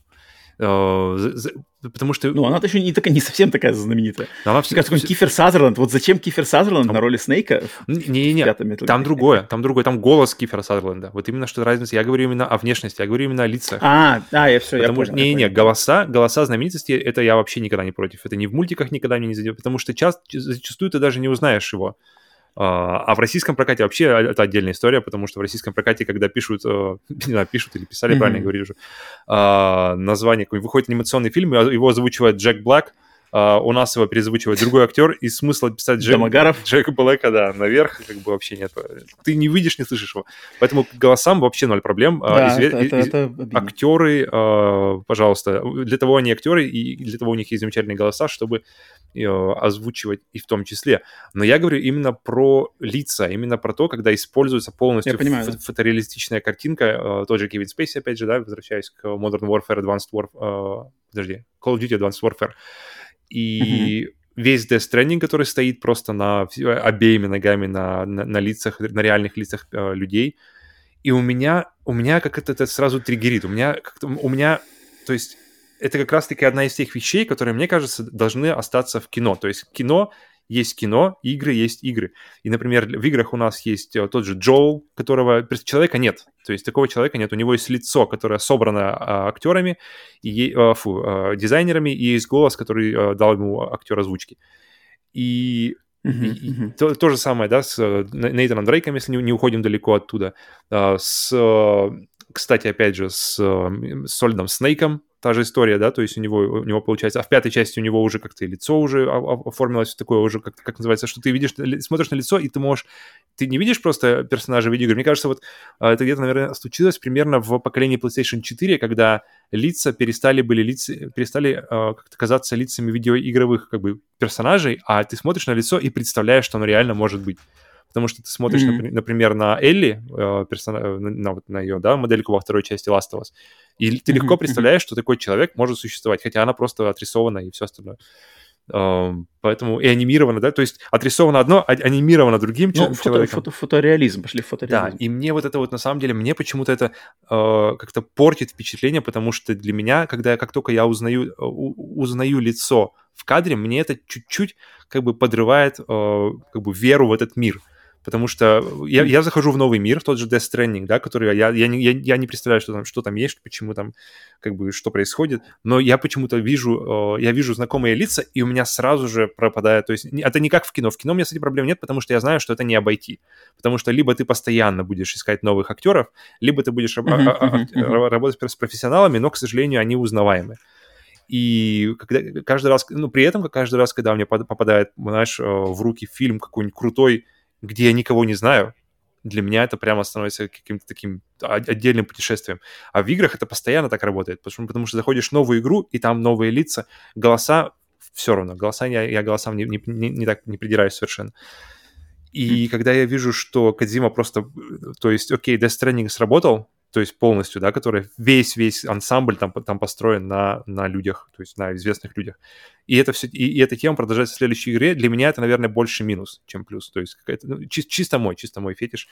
Uh, единственный, на самом деле, момент, который мне понравился в Death Stranding относительно персонажей, что они взяли актрису, которая, как я вот, я не помню, как ее опять же зовут, которая... Эм, которая глав, главный, на самом деле, персонаж, по большому счету, всей этой игры, основной вообще этот персонаж. Um, и ее омолодили. То есть она, а, ей на самом деле уже лет много, но ее взяли, а, понял, ее взяли лицо, и ее омолодили, и вот это интересно. То есть, ну, хотя, хотя это, конечно, делается и в фильмах, э, очень так оптом прямо везде, везде и всюду.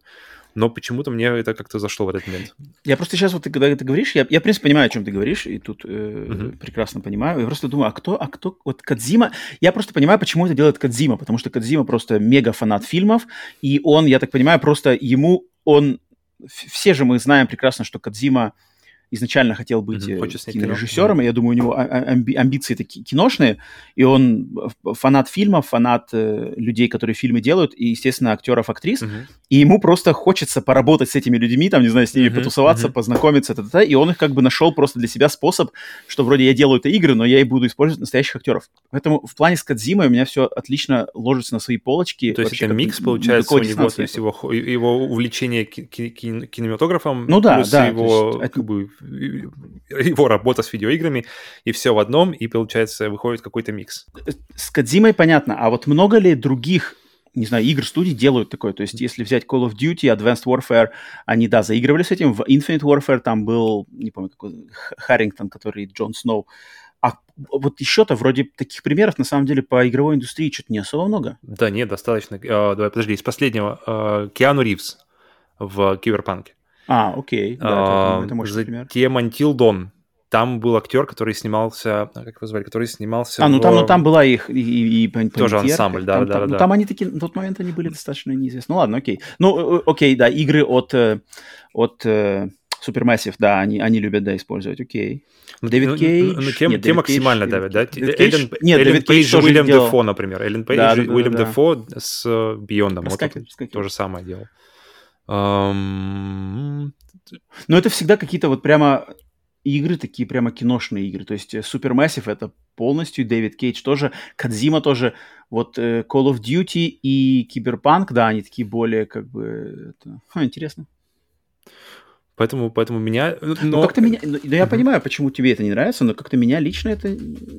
Мне кажется, просто этого, этого все же недостаточно много, чтобы это мне, знаешь, начало э, теребить глаз. Поэтому Мгм. я как-то не, Ну, я, не я вызывает почему-то подозреваю, что вот это может быть как раз-таки пойти уже... То есть сейчас, именно сейчас, когда, когда технологии позволяют перенести, перенести человека практически, ну вот, ну, максимально узнаваемого и в максимальном качестве, максимальном разрешении, с всякими с спорами, с морщинами, как это все двигается, смотришь, э, и ты думаешь, что вроде как вот в это время можно создать, создавать персонажей э, максимально фотореалистичных, которые не являются актерами, ну, в смысле, не являются Мгм. узнаваемыми, но, но при этом, э, э, то есть две дороги, либо создавать, как, как вот э, Unreal, Unreal Engine 5, да, их, э, как называется, редактор персонажей, э, Мгм. либо э, тропа другая, где мы просто берем актеров и, короче, полностью их мгм, э, мгм. копируем внешность и идем.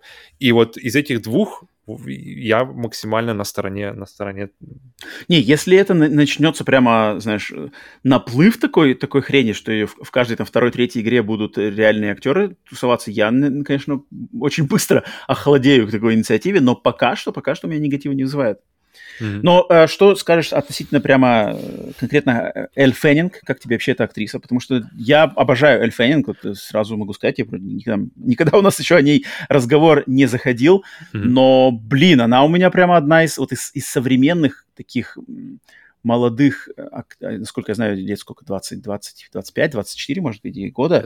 Ам, да, сестра Дакоты Феннинг, она, она 24. прямо мне и очень импонирует. Ее фильмы, которые она выбирает из, из ее репертуара, у меня прямо есть несколько фильмов прямо а, охрененных, которые мне нравятся. То есть там «Неоновый демон». Вот, и, и- и который, М. пока мы не ушли на теме, он же как раз-таки режиссер, с которым работал потом э, над Death Stranding, мгм, работал и мгм. сам Кадзима. То есть там вообще Да, так да, все да, переплетается. Короче, друг друга... Так я думаю, я думаю, они все, потому что если посмотреть, вот э, если кто откроет или кто знаком с фильмографией Эль Феннинг, проекты, которые она выбирает, это не какая-то там, не знаю, какой-нибудь конвейер Марвела или какие-нибудь такие очень очевидные, банальные варианты. У нее, у нее хватает достаточно таких фестивальных драм, и у нее хватает жанрового кино, э, специфического арт, артхаусного кино. У нее есть в, в ее карьере там и интересный сериал про Екатерину Великую, The Great называется. Недавно у нее вышел сериал э, «Девушка из Плейнвилла», классный, основанный тоже на реальных событиях, там ам, история убийства э, паренька, где она играет как раз-таки де- девушку, которая виновата в смерти сам бойфренда своего, очень-очень специфическая ситуация. А, ремейк, помню, был клевый ремейк фильма с Клинтом Иствудом, но в, ремейке Клинта Иствуда не было. The Beguiled, я не знаю, как опять же по-русски называется. Там Николь Кидман, эм, Николь Кидман, Эль Феннинг, Колин Фаррелл и, и Ну, новый, Кирстен с Данст. 17 года. Очень классный фильм, э, драма такая. Э, блин, Эль Феннинг мне очень прям нравится. Мне нравится ее внешность, мне нравятся ее фильмы, э, я, с кем она работает, ее подход к, к своей карьере. Блин, поэтому я нисколько не удивлен, что и а, Кадзиме она импонирует, и здесь Роковое искушение, если что. Роковое искушение, вот-вот. А, классный фильм еще Teen Spirit с ней, наверное, года 18 2018 где она играет девушку, которая в конкурсе, в, За в конкурсе пения классный тоже фильм. Такой вроде кажется, что банальная какая-то молодежная, типа музыкальная, не знаю, трагикомедия, но нет, это там очень такой прямо приземленный фильм с классной музыкой, с классным исполнением. Блин, я очень рад, я очень рад на самом деле, что Кадзима ее приметила, и она согласилась. И мне, ты видел, кстати, в э, Твиттере один человек, кто-то в Твиттере э, подкинул сравнение, что в сеть же еще попали не только вот это рекламный постер с Эль Феннинг, да, от Kojima Productions, а еще попали фотки, которые делались во время ее motion capture сессии, mm-hmm. где она позировала. Для... Ты там ногами пинает? Да, да, да. И что, и что люди сравнили это с позами, которые в Death Stranding 1 принимал Биби. То есть вот это младенец, да, там точно такие же позы. То есть есть поза, где Биби точно так же в своей этой капсуле mm-hmm. при, смотрит, где точно так же Биби ногами пинается, и их совместили с фотками Феннинга, что уже как бы началась, начались разговоры, что а не играет ли Эль Феннинг, выросшего от Биби mm-hmm. в Death Stranding okay. 2. Mm-hmm. это прикольно, потому что тогда, знаешь, на самом деле очень сходится нормально, типа Who am I? Uh-huh. Кто я? Знаешь, как бы догадайся. И это, это типа взрослая версия Биби. Класс. Если второй постер, да, второй постер Where am I? Где я? И опять же, спекуляция, что на постере вот этом втором там либо актриса Маргарет Куэйли, которая играла uh-huh. персон, героиню Мама, да, Мама, да-да-да, Мама uh-huh, в, в первой Death Stranding, и Мама же, она же умерла, uh-huh. и получается, что если это сиквел, то тогда где как бы мама, то она, по идее, должна находиться в каком-то потустороннем мире, она где-то должна быть в каком-то новой локации, не знаю, в какой-то новой реальности. А там же их двое было, у мамы там двойник же был или что такое, или, или там какая-то история была, или так? Ой, я уже запамятовал. Ну, я помню, что ну, если, если их двое, то одна из них точно умерла. Uh-huh. То есть там как бы видно логическая цепочка, что если это персонаж на самом деле Маргарет Куэлли мама, что она где-то это и типа где я. Но uh-huh. также люди э, тоже опять же гадают, что это может быть Дейзи Ридли а, которая mm-hmm. Рэй из Звездных войн. Тоже, может быть, она вроде там с, с, с, тоже фотки совмещали, что вроде как похожа форма головы. Поэтому прикольно. Но никто, как Кадзима, не умеет, конечно, в маркетинг, э, Кадзима мастер всего этого дела, интригует, что это. Либо это Death Stranding 2, либо это вот та хоррор-игра, которая должна была быть на... Я не помню, где она должна быть. На Game Awards вроде на прошлых, или на Summer Game Fest, которая называлась Overdose где как раз-таки вроде бы Overdose, хоррор-игра от Кадзимы, в главной роли вот эта Маргарет Куэйли, которая mm-hmm. играла маму, но мы не получили никакого подтверждения и никаких трейлеров, поэтому, может быть, это к этому. Блин, короче, Кадзима интригует. Э, у меня тут все относительно всех этих новостей, выборов актрис, только позитив. Тебе как относительно э, Феннингу? Ты, Павел, еще не высказался. Нет, Феннинг у меня, у меня абсолютно никаких ни, ни проблем нет, ни, ни к внешности, ни к, ни к актерскому как бы, а, таланту ее. А, из, из сестер Феннинг она точно у меня в, в топе. Дакота мне никогда не нравилась, а вот с Эль никогда проблем mm-hmm. не было. Не с тех пор, когда она была совсем маленькая, когда я видел, помню, в каких-то ролях, где она совсем маленькая девочка, не помню. Uh-huh, я uh-huh. просто помню, что, что она, я, я помню совсем с детства, когда она совсем прямо вот ребенком была. И сейчас она да, уже, да. то есть, уже совсем такая. Не в этом ли она была, кстати, не с Томом Крузом ли она была в конце миров? Нет, это была Дакота. А, да? Вот, э, Война миров это Дакота была. Вот. Эль Феннинг, я не помню, в каких-то. Она маленькая в каких-то фильмах. Блин, у меня сейчас не вспомнится, в каких на фильмах. Типа, а, Вавилон, Дежавю.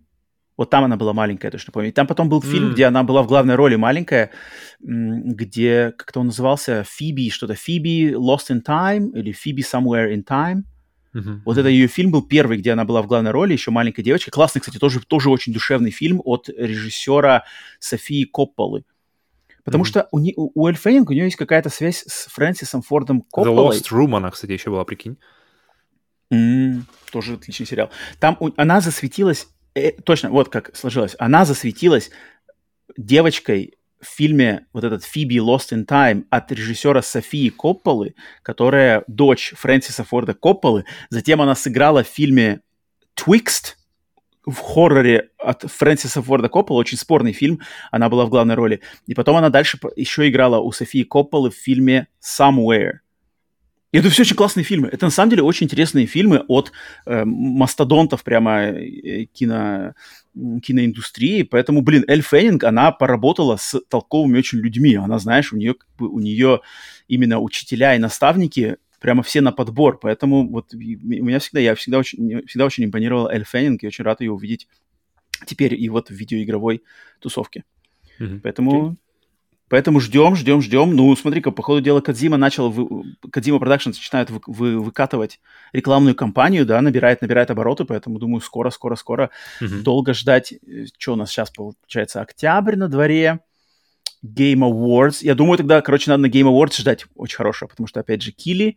На Game Awards, я думаю, стоит ждать что-то сочненького в этом декабре.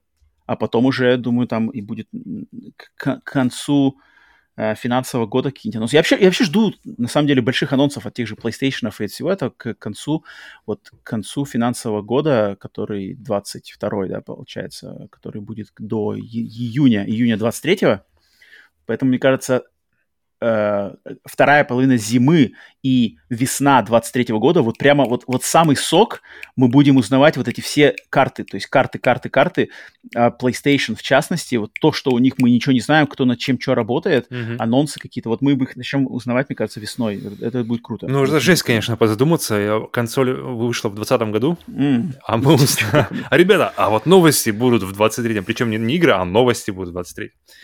Вот Конечно, так, немножко как так, грустно. Как-то так, да. Поэтому вот такая новость. Итак, э, переходим ко второй да. новости. Вторая новость э, тут э, из района интересного Павлу, ну и, ну, в принципе, на, мне тоже будет интересно кое-что а, а, обсудить, потому что компания Meta на этой неделе официально анонсировала новую версию своего шлема виртуальной реальности под названием Meta Quest Pro, в этот раз с ценником в 1499 долларов США. Также Meta заявила о приобретении трех студий разработчиков – Camouflage, Armature Studio и Twisted Pixel. Эм, так, Павел, что, что, Блин, что вот есть искать, как ты как... Э, первое, первое, что тут Adept VR. из э, презентации вообще ощущение, что этот э, шлем на игры смотрит как на какую-то второстепенную вещь. То есть, во-первых, это э, шлем, то есть даже не пока еще не уходя в, в спецификации, в характеристики, а на то, на то, э, то, на что давят сами э, Facebook, сами Мета э, в своей презентации, это, это явно не игры. То есть в первую очередь это, это какое-то взаимодействие между людьми в виртуальном пространстве, будь то по работе, ну, в первую очередь, по раб... они, они давят именно на работу, потому что, да, они, чтобы люди из разных Uh-huh. либо компании, либо подразделения одной компании, которые, может быть, не могут э, лично встретиться а, в одной, в одной комнате для переговоров, могут, могут использовать этот, этот э, шлем, и, и, и, и причем могут сканировать свое, свое окружение, включая стол и все остальное, чтобы это все было пере, передавалось в виртуальное, виртуальном вот это вот окружении. Uh-huh. И первое это для этого, это как бы первое, первое и основное, для чего создается этот шлем, ощущение это, это для этого. Игры, если они как бы, игры они будут, но это такое ощущение, что они идут в, уже во вторую степень, во вторую очередь. И, mm-hmm. в принципе, поэтому, наверное, и, и цена в полторы тысячи долларов, я думаю, тоже к этому, к играм особо не, бежит. Либо это будут совсем энтузиасты, которым как бы пофиг на, на сумму, им просто нужен новый гаджет, новое поколение VR, и там пофиг, возьмем полторы тысячи до полторы. Но масса... тысячи, конечно, это очень много, это очень много. И да, но массовости, конечно, чтобы это перешло в, прямо люди начали скупать, как, как тот же Oculus Quest 2, Um, сколько он стоит? 300, получается, долларов? 400 теперь уже. Ну, там, самая дешевая версия теперь 300, да, была 200, стала теперь 300. Вот, а, то есть такое, конечно, тут, тут, тут ждать не стоит, И, именно благодаря цене. Но уходя на самом деле в характеристики, прежде чем характеристики пойдем, тебе что-то хочешь, хочешь что здесь добавить? Нет, вот я как раз-таки, я их хотел как раз-таки в характеристики, потому что Давай. я благодаря сайту Push Square mm-hmm. нашел у них сравнение С? всех, значит, четырех шлемов PSVR 2, mm-hmm. MetaQuest Pro, MetaQuest 2 и оригинальный PSVR. И mm-hmm. вот от, отталкиваясь от, хотя мы не знаем цену PSVR 2, но отталкиваясь от этих характеристик, я что-то вообще не понимаю, как бы, почему, mm-hmm. почему вот. такой дорогой. Вот. Потому что если вот, я, давай пройдемся конкретно, да? Смотри, я думаю, я думаю можно, можно даже сравни, okay. сравнивать PSVR 2 и вот этот шлем, потому что, ну, в принципе, к нам относится, на самом деле, PSVR больше ну, да, всего. да, да, естественно, да. А этот шлем самый к нам близкий... вообще не относится, по большому счету, но, но он интересен нам как, как просто как новый продукт, как бывший проект Камбрия, который э, долгое Мгм, время существовал мгм. на таком названии, и как, как, как шлем, который позиционируется как профессиональное оборудование, то есть для каких-то конференций, для каких-то э, бизнес, бизнес-процессов оптимизации, как он сравнивается со шлемом, который продается в треть цены, ну, мы еще не знаем цены, э, ценность, но, но, но точно он будет как, как минимум в половину, в треть-в половину от стоимости этого. Ну, блин, ну нет, ну, ну выше 500 баксов PSVR 2 быть не может.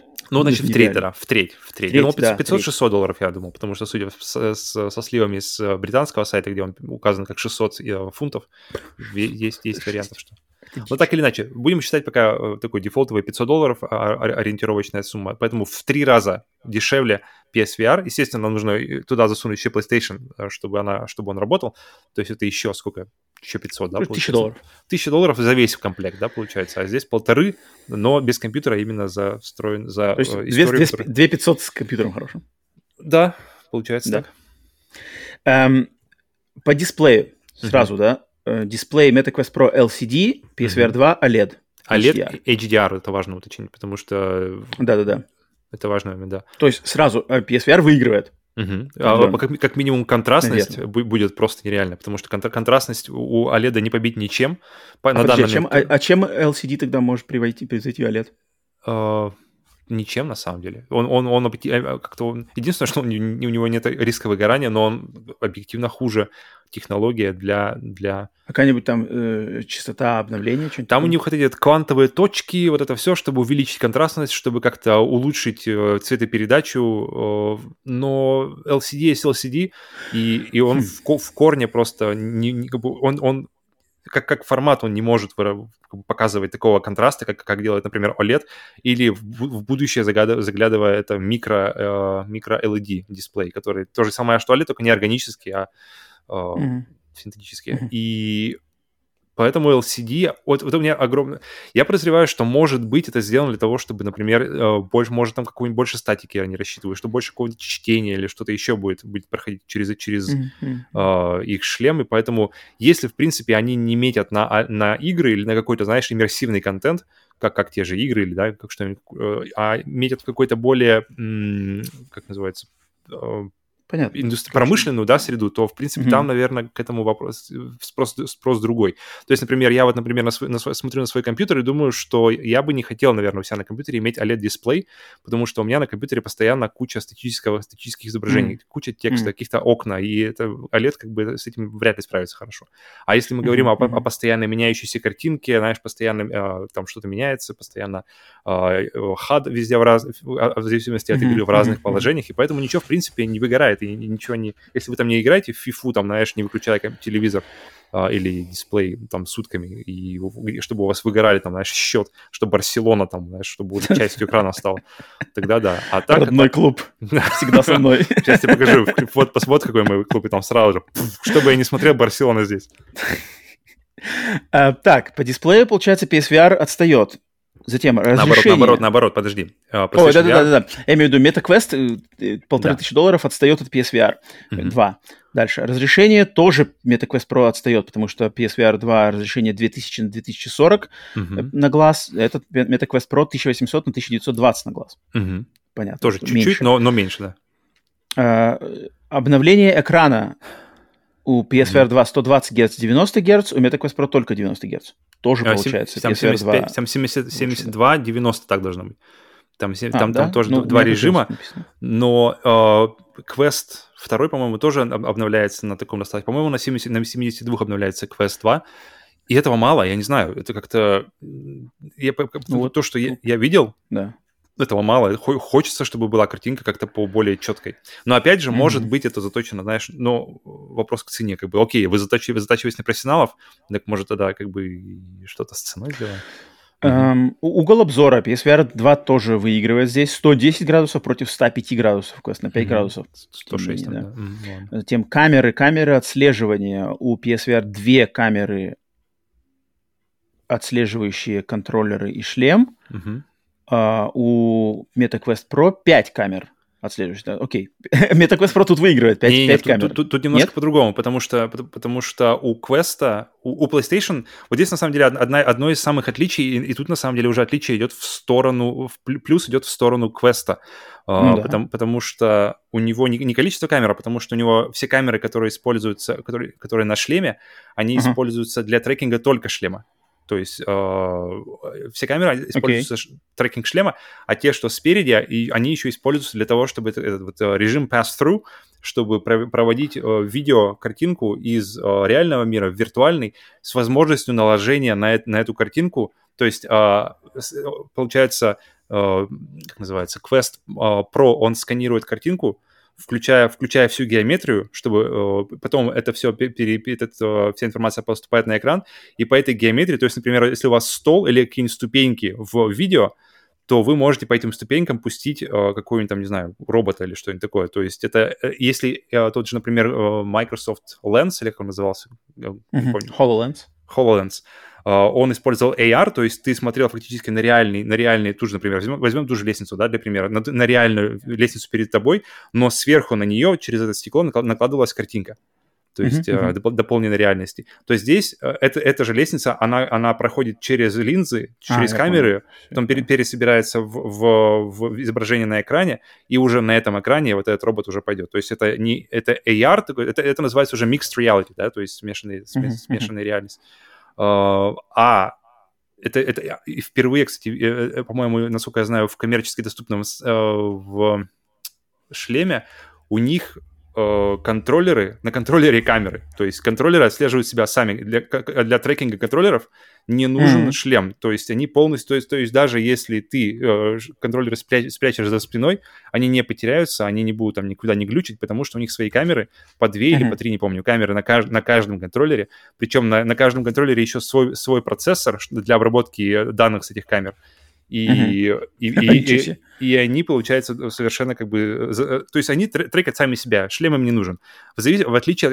И от этого, благодаря этому а, у них ушло это вот кольцо, которое окружало, если помнишь, руку, mm-hmm. да, которое, которое есть как раз-таки у PlayStation VR именно для той цели, чтобы отслеживать на положение контроллера. Потому что у PSVR э, эта технология более стар, старая, получается, уже. И когда они, получается, они используются полностью, полагаются полностью на камеры со шлема, чтобы заниматься трекингом, трекингом контроллеров. И что интересно, mm-hmm. вы, вы можете купить э, вот эти вот отдельные контроллеры для э, Oculus Quest и использовать, использовать их по обратной совместимости с Quest предыдущего поколения. Что, мне кажется, вообще отличное решение, вдруг захочется. Потому что как контроллеры они, они интересны. Угу, угу. Хм, ничего себе. Ну да, потому что вот я смотрю, тут опять же контроллеры, то есть у PSVR 2, естественно, контроллер Sense там с а, а, а, да, тактильной да, отдачей. А, ну, кстати, тут тоже отдача крутая, говорят. Тут, ну, тут, тут у, меня, у меня ничего, у меня просто написано MetaQuest Pro а. контроллер. Я не знаю, там есть какие-то там у них еще? Там у них, я, я не знаю насчет триггера. Триггер, триггер по-моему, обычный. Ну, то есть без, без, без э, как вот называется, адаптивные, не адаптивные триггеры. Uh-huh, но, uh-huh. но отдача, они, они сравнивали со Switch Uh, или с PlayStation 5 контроллерами. То есть там какого-то уже более... Вот это haptic, наверное, фидбэк, которая, которая в телефонах современных, да, такая более детальная, более такая нюансная uh, вибрация. Не, не, не, не стандартный рамбл, который... То есть более, более, более такой точечный. А, ну, наверное, вот дальше у меня идет э, соединение. Вот, наверное, самое главное, да, плюс MetaQuest Pro это то, что он беспроводной. PSVR 2. Самый главный минус PSVR 2 это то, что он будет проводной.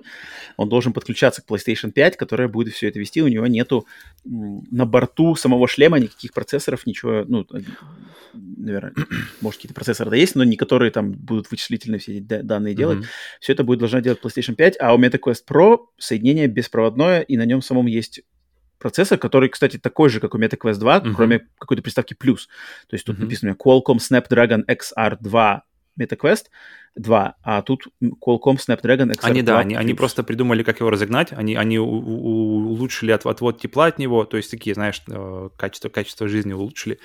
И тот, тот же, ну, мне кажется, это как раз-таки показывает э, направление еще, помимо прочего, что игры здесь не главное. Что здесь главное это как раз-таки коммуникация в, нов, в виртуальном мире с, с коллегами, с кем-то еще, да, с, с партнерами. И mm-hmm. для этого не нужна особо, то есть для этого не нужен компьютер, для этого нужно, хватит мощности, которая установлена для, на процессоре, который установлен на шлеме на самом. А, естественно, PlayStation, это, игры это не то, что это главное, это единственное, для чего он предусматривается в первую очередь. И поэтому там смысла не было. То есть зачем делать какую-то мини-версию PlayStation там, если все равно ты будешь mm-hmm. играть в игры, которые... Mm-hmm.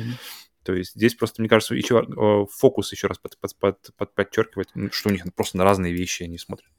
Да. А, по звуку там, в принципе, ну, хотя, нет, по звуку у MetaQuest Pro есть какая-то интегрированные звуковые колонки, я так mm-hmm. понимаю, в нем. Да, да, да, да. То есть звук из самого шлема будет идти, угу. чего нету у PlayStation VR 2. Что очень жалко на самом деле, потому что это удобно. Это не всегда хочется, знаешь, залез, как бы на 100% залезать Ходить в виртуальный мир. Угу.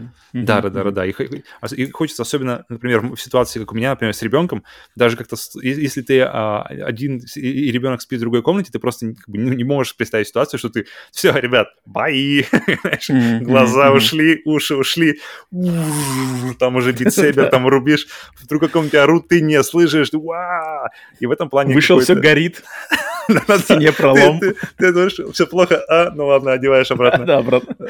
И поэтому, иметь связь с реальным миром, но при этом иметь, а, иметь звук от, игры, это круто, потому что я как раз поиграл а, со встроенными колонками, это круто. Это, это, это uh-huh. приятно. И, и, и что приятно, что ничего, мне вот какой-то... Есть у меня какой-то моментик с наушниками, что наушники для меня все-таки э, какой-то минус, что ли. Все-таки я люблю, когда у меня уши свободные от... от, от, от... Мне нравится mm. вот хм. так вот. Поэтому это еще... Ну, это, это, это чисто уже мое, да. Угу. Так, дальше вибрация. У PlayStation VR будет какой-то вибра... вибрационный мотор, у MetaQuest угу. Pro вибрации нету. Ну, это... А, ты имеешь в виду сам шлем. Окей. Да-да-да. Угу. Дальше что еще? Тут по а, месту на борту Емкости да. тут, естественно, не работает, батарейка не важно. Весить, весить, э, MetaQuest Pro весит больше, 720 грамм, PlayStation VR 2 менее, чем 600 грамм. Это, это, кстати, важно, на самом деле. Но тут главное ну, еще из того, что я видел, что при, при большом, при относительно большом весе он очень эргономично собран. И, например, если взять Quest э, первый и Quest, в принципе, второй, они, э, у, у них вся, вся начинка, она находится впереди, то есть на, на, самом, на самом шлеме. А у mm-hmm. этого, у, не, у него батарейка находится сзади. То есть батарейка находится на, на задней части, вот это вот, закрепе на голову. И поэтому... Uh-huh, uh, я вижу, да, я смотрю на фотку как раз. Uh-huh. И поэтому очень э, более равномерно, получается, приходится вес. Он, он не тянет тебя вперед, например, как, как вот старые шлемы, например, Vive, когда ты его пристегиваешь на, на, на резиночке, и ты чувствуешь, что, что как бы каждый раз поднимая голову, ты понимаешь, что тут всю байду с ней. А тут uh-huh. более равномерное распределение нагрузки, и тогда и, и из, из этого написано, что... Uh, вернее, написано вот то, что я смотрел, говорят, что он значительно приятнее. Еще э, момент важный и интересный, мне кажется, что... И опять же, что, что подчеркнет разницу э, для направлений, потому что в PlayStation VR есть трекинг глаз, э, и, uh-huh. и так называемый foveated rendering, то есть рендеринг, uh-huh. то есть, который работает куда, что если вы смотрите в какую-то точку, то в этой точке и в ближайшем окружении картинка четкая а по периферийному mm-hmm. зрению она становится, остается размытой, и это позволяет оптимизировать и экономить ресурсы. И получается, mm-hmm. когда у вас меняется как бы положение взгляда, куда вы смотрите, меняется и рендеринг, то есть она рендерит то, что, именно то, куда вы смотрите. А, а здесь к этому всему еще прибавляется то есть у них есть э, с, со шлемом они поставляют свою собственную демку, которая позволяет э, выбрать аватар для себя, и она делает полностью полный трекинг лица. То есть она делает и ты можешь и моргать глазами, э, ты можешь смотреть в любую сторону, это все отслеживается. Mm-hmm. И плюс к этому mm-hmm. отслеживается еще рот, насколько я знаю, потому что там, там несколько, там, по-моему, чуть ли не, не 5 или 7 камер. Это у мета, у мета, да? Да, да, да, да, да. То есть, mm-hmm. то есть э, PlayStation он отслеживает только положение глаз для того, чтобы для исключительно для, для целей рендеринга, для, для цели оптимизации ресурсов. Здесь же это отслеживается для того, чтобы передать движение э, глаз, передать движение, то есть закрытые или открытые глаза и mm-hmm. положение рта, улыбки улыбки губ, для того, чтобы аватар, который вы создадите и будем, будете пользоваться с этим шлемом, вы могли уже, то есть он был бы максимально живой. То есть когда вы общаетесь со своими, опять же, коллегами mm-hmm. или с кем в виртуальном пространстве, вы могли максимально, то есть вы могли бы фактически смотреть ему в глаза, См- mm-hmm. он, он, при этом, он при этом говорил. И, Видишь, и, нет, я смотрю. Так, и можно так и сделаешь, и как бы оно и будет работать. И это, и это ну, интересно. И, и э, в принципе можно докупить всяких приблуд и, и обвесов там хоть на, на, на Vive Pro, знаешь.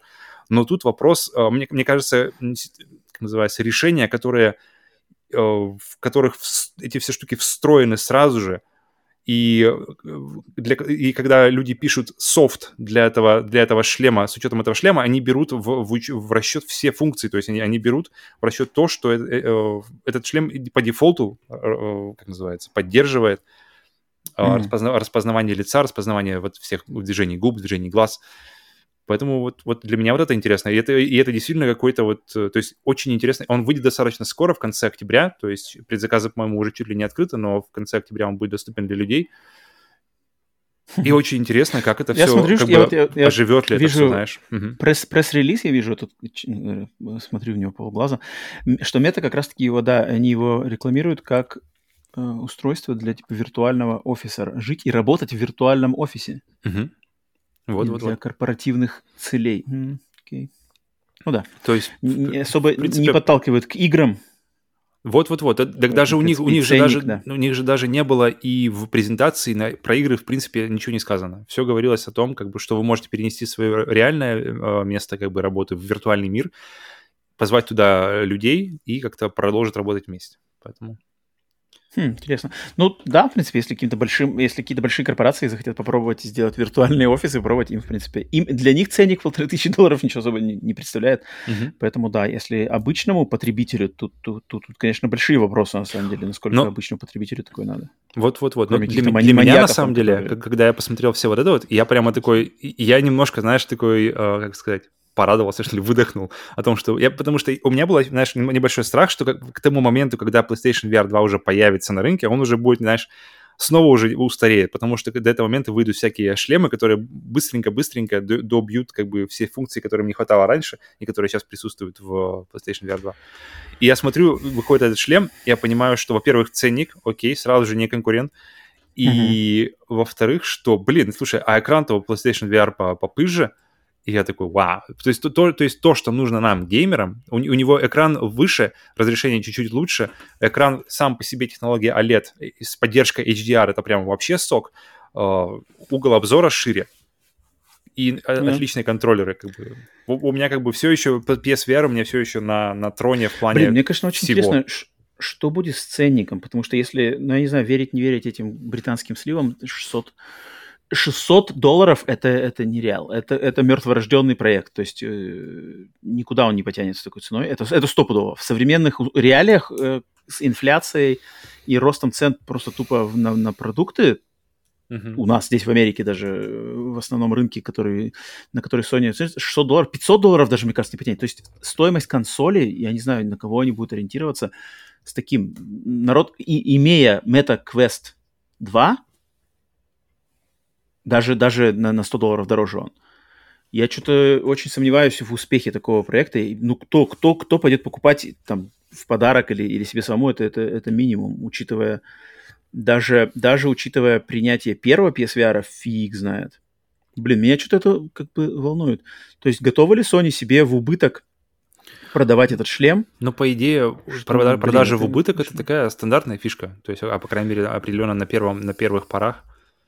Не ну, знаю. потому что, блин, я не знаю, тут, конечно, как-то ситуация... Вообще ситуация сейчас просто в обществе угу. не, не особо предрасположена к запуску э, новых каких-то высоко дорогостоящих девайсов, угу. как бы это не было клево. Блин. Да, ну, да, да. Ценники, конечно, пока что что-то какие-то весточки не самые. То есть, если отсю, отталкиваться отсюда полторы тысячи за супер-мега-профи, ну ладно, все равно, окей, экстраполируем треть, 500, слив говорит 600. Соответственно, по логике вроде как дешевле 500 не будет. Лучшее, на что Я можно надеяться, ставлю, да. 500, а худшее 600. 499. Блин, 499 жесткий. 500 баксов за шлем, у которого там... Да, посмотрим, посмотрим. Пока что как-то так не очень, не очень воодушевляюще. Ну ладно, ладно, придется раскошеливаться. Так, а, Переходим к следующему. А, не, подожди, еще пара слов ну по студиям, которые они а, купили. Да, вот да, да, камуфляж. Да, да. Камуфляж. Три студии, да, три студии, причем все три студии американские, насколько я знаю. Да-да-да, американские. А, две из Техаса, одна из Сиэтла. А, камуфляж студия сиэтлская, которые раньше делали игру как раз-таки для PlayStation, делали Iron Man VR, Железный Человек VR, а, и делали игру Republic, которая Prизрак, который мой, мой на самом деле один из моих любимых э, ну, не то, что любимых, но мне понравился очень этот проект, а, и это, эта студия организована создателем, одним, одним из бывших продюсеров сериала Metal Gear, кстати, mm-hmm. и креативным руководителем Halo Райаном Пейтоном. Поэтому нормальная студия, это толковая студия. Дальше следующая студия под названием Armature, э, она из Техаса, и они работали над Resident Evil 4 VR, главным mm-hmm. образом. Главным их проект вот это самый стой. Очень хорошо, хорошо принято. Mm-hmm. Да, да, да, принятый. И там люди в этой студии числятся те, которые э, набили руку на работе над серией Metroid Prime. Тоже нормальная студия Armature. И mm-hmm. третья студия Twisted Pixel, из, тоже из Техаса. Они, ну вот они работали над играми такими как The Maw, Explosion Man, Wilson's, Wilson's Heart. Это О, Wilson's Heart я пробовал. Угу. Это что-то знакомое. Это, это типа кве- квеста такого в, в психической, психической психо, как называется? Asylum, короче, такому-то. А, психиатрическая больница, лечебница. Um, ну вот с их играми я не очень знаком, но думаю, почему-то мне кажется, что это тоже нормальные ребята. Поэтому... Um, ну, Юра, вот э, как раз-таки наш, э, наш, э, как называется, VR, VR-гуру, Uh-huh. Он, он, он, он хорошенько зависал как раз-таки в Wilson's Heart и прям максимально все время рекомендовал. Я, я знакомый с ней так очень показательный. Э, вот, только, только когда ну, заходишь к Юрию в гости, надеваешь шлем на, на, пару, сколько ты минут залезаешь туда, но да, не больше забавно, что презентовали это шлем вроде как не геймерский и какой-то такой э, uh-huh. корпоративно-индустриальный, но параллельно анонсы, что три студии максимально геймерские и максимально хорошие, плюс анонс о том, что э, на этом шлеме будет поддерживаться Game Pass и Xbox Cloud Gaming, то есть Microsoft тут вместе как-то... Microsoft, по ходу дела, какой-то свой тут нашли, нашли свою лазейку к миру VR через какие-то вот э, тусовки с метой. То есть если Microsoft mm-hmm. вроде как долгое время совершенно вообще не были причастны к VR, но тут вроде как получается, что у Microsoft тоже есть какая-то небольшая теперь лазеечка к миру VR, и вполне возможно, что это будет э, началом какой-то уже сотрудничества Microsoft в VR, VR тусовке. Ну да, но это, поздно, но это, наверное, все-таки больше стоит присматриваться к Oculus э, Quest 2, наверное, то есть я думаю, эти студии больше будут работать в том, в том направлении, чем в uh-huh, uh-huh, за, uh-huh. Quest Pro за полторы тысячи. Да-да, согласен. Ну, посмотрим, посмотрим. Набирают обороты все эти штуки. Естественно, PSVR 2 главный наш интерес личный. Это так, точно. следующая новость. Nintendo в очередном директе показали первый трейлер анимационного фильма The Super Mario Bros. Movie. Mm-hmm. Да, Супер Братья Марио фильм анимационный, который выйдет 7 апреля 2023 года в Северной Америке, даты в других странах пока, в других регионах пока не анонсированы.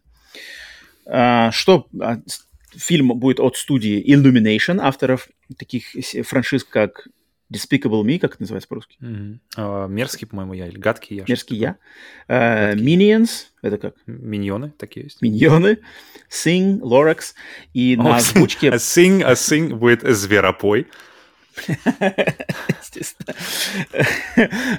И на озвучке, по крайней мере, в англоязычной версии, на Марио озвучивает Крис Пратт, а Баузер озвучивает... У нас Замагаров. Баузер озвучивает Джек Блэк. У вас Пореченков? Наверняка, если они еще живы. Э, принцессу Пич э, в оригинале озвучивает Аня, Аня Тейлор Джой, насколько я знаю, в... у вас кто? Ксения Собчак, наверное, не знаю. Зуева или как? Как там вторая-то Ксения? Не знаю. Ты имеешь в виду из Дома 2? Подожди, а, Бузова? Бузова. А, о, тоже можно. Я просто рандомные какие-то из своей сферы э, вытаскиваю имена. А, Павел, что, что искать по трейлеру? Слушай, я, когда впервые объявили э, вот этот каст, кто, кто кого озвучивает, естественно, первая реакция была, что как бы, э, ну ладно, он, он как бы, давайте подождем, посмотрим. И вот сейчас наконец-то при, пришел трейлер, и Марио говорит там какую-то буквально одну фразу или что-то такое-то, да, ла-ла-ла, что-то там, перед тем, как гри- гри- грибочек его там... here we go. Да, да.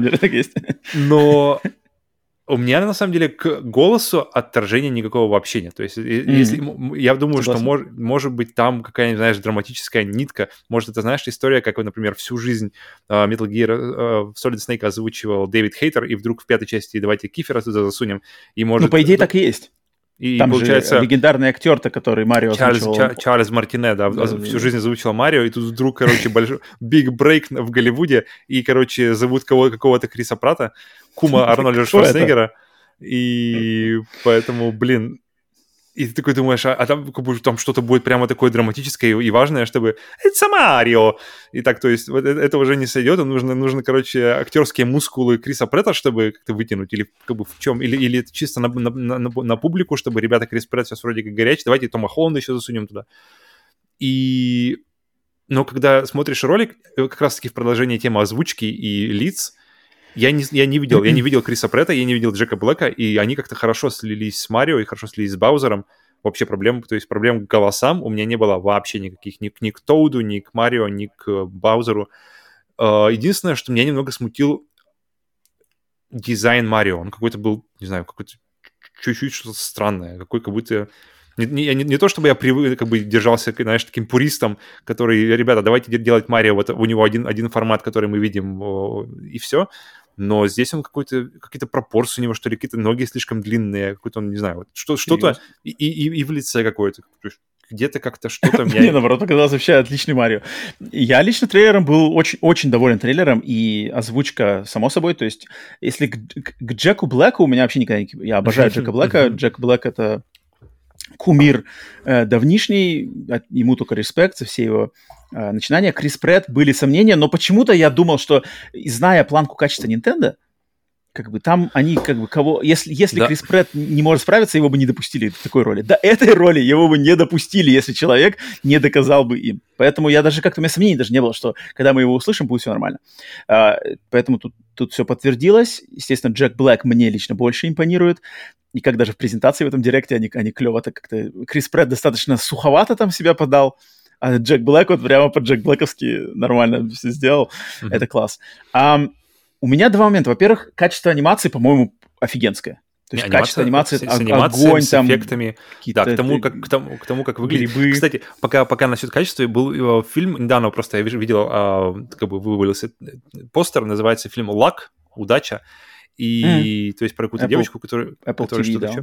И я, я такой, ну, я, в принципе, слежу, знаешь, за плюс-минус стараюсь следить за какими-то мультиками, я люблю, люблю всякую новую анимацию, запускаю, запустил, я выключил, мы, сидим с женой, смотрим, такие, что-то, что-то похоже, знаешь, на какую-то Миша, Маша и Медведи, то есть как бы анимация, которая как бы вот, вот на порядок ниже, надо, чем, чем ты ожидаешь сейчас. И вот такого абсолютно не было, когда я видел, как бы, когда посмотрел ролик э, Марио. И здесь прямо там все сразу, прямо вот видно, что топ, топ, крем де ля крем. Там, вот, вот, вот, да-да-да. То есть Illumination я вроде как-то не такая, не самая при, при мелькавшаяся серия, хотя вроде Despicable Me, Миньоны, да, такие мощные mm-hmm. франшизы. А, но у меня, у меня на самом деле два момента прикольных, которые меня посетили. Во-первых, когда показали Баузера сначала, мне понравилось, что Баузер, вот он реально Баузер, он реально злодей, он такой прямо Годзилла подобный, появляется, э, сжигает там, сжигает... Э, Ворота? Королевство пингвинов, угу. и затем берет эту звезду, Блин, я был так рад, что не было, знаешь, никаких пауз, вот на эти на дебильные какие-нибудь вставочки, каких-нибудь шуточек, знаешь, когда там Баузер заходит, ему что-нибудь туда, и он какую-нибудь фразку откидывает, знаешь, хотя вроде, блин, вот это все, вот эти марвеловское э, влияние, которое постоянно в любой момент, будь то драматический момент, будь то страшный момент, будь то напряженный момент, будь то веселый момент, все время надо вставить какую-нибудь шуточку, какую-нибудь фразочку, какую-нибудь и что-нибудь, короче, это все, и все, и все, значит, все, всю эмоциональную составляющую просто обесценить. Видишь, секунду, меня это реально бесит. Я считаю, это какая-то просто э, эпидемия вот этого, на, на, начата, естественно, Марвелом. Я, я во всем виню здесь Марвел и то, как они с каких-нибудь еще... Знаешь, где я это заметил? В Страже Галактики. Вот со Стражей Галактики, или, наверное, первые весточки — это Железный Человек, а потом э, э, апогей в Страже Галактики, и дальше понеслась, что вообще везде. Вот эти все, когда, когда там э, жопа Капитана Америки, вот эта хрень, когда постоянно надо шуточку, когда там Курт Рассел где-то там тоже все шутит, вот это, а, меня это прямо бесит, коробит, и я не увидел этого здесь, я увидел здесь нормальное отношение к э, материалу. Баузер злодей, Баузер не шутит, Баузер злой захватывает. Пока что, по крайней мере, на по трейлеру. Я не знаю, может, в фильме все опять развалится и полностью все раздется на тупые шуточки, но пока что этого не было. Я был очень рад, что Марио ничего никто не шутит, никаких там отсылок на поп-культуру нету, знаешь, что типа, а сейчас я в Mushroom Kingdom, сейчас я в Taco Bell заскочу, возьму тако и погнали в Mushroom Kingdom. Вот этого ничего нету. Я надеюсь, что они выдержат правильный тон, который соответствует играм, потому что в Марио играх такого нету, такой хрени, и у них всегда юмор свой, как бы, в, своей, в своем пузырьке, он очень, очень правильный, и он никогда у них не было, даже в спин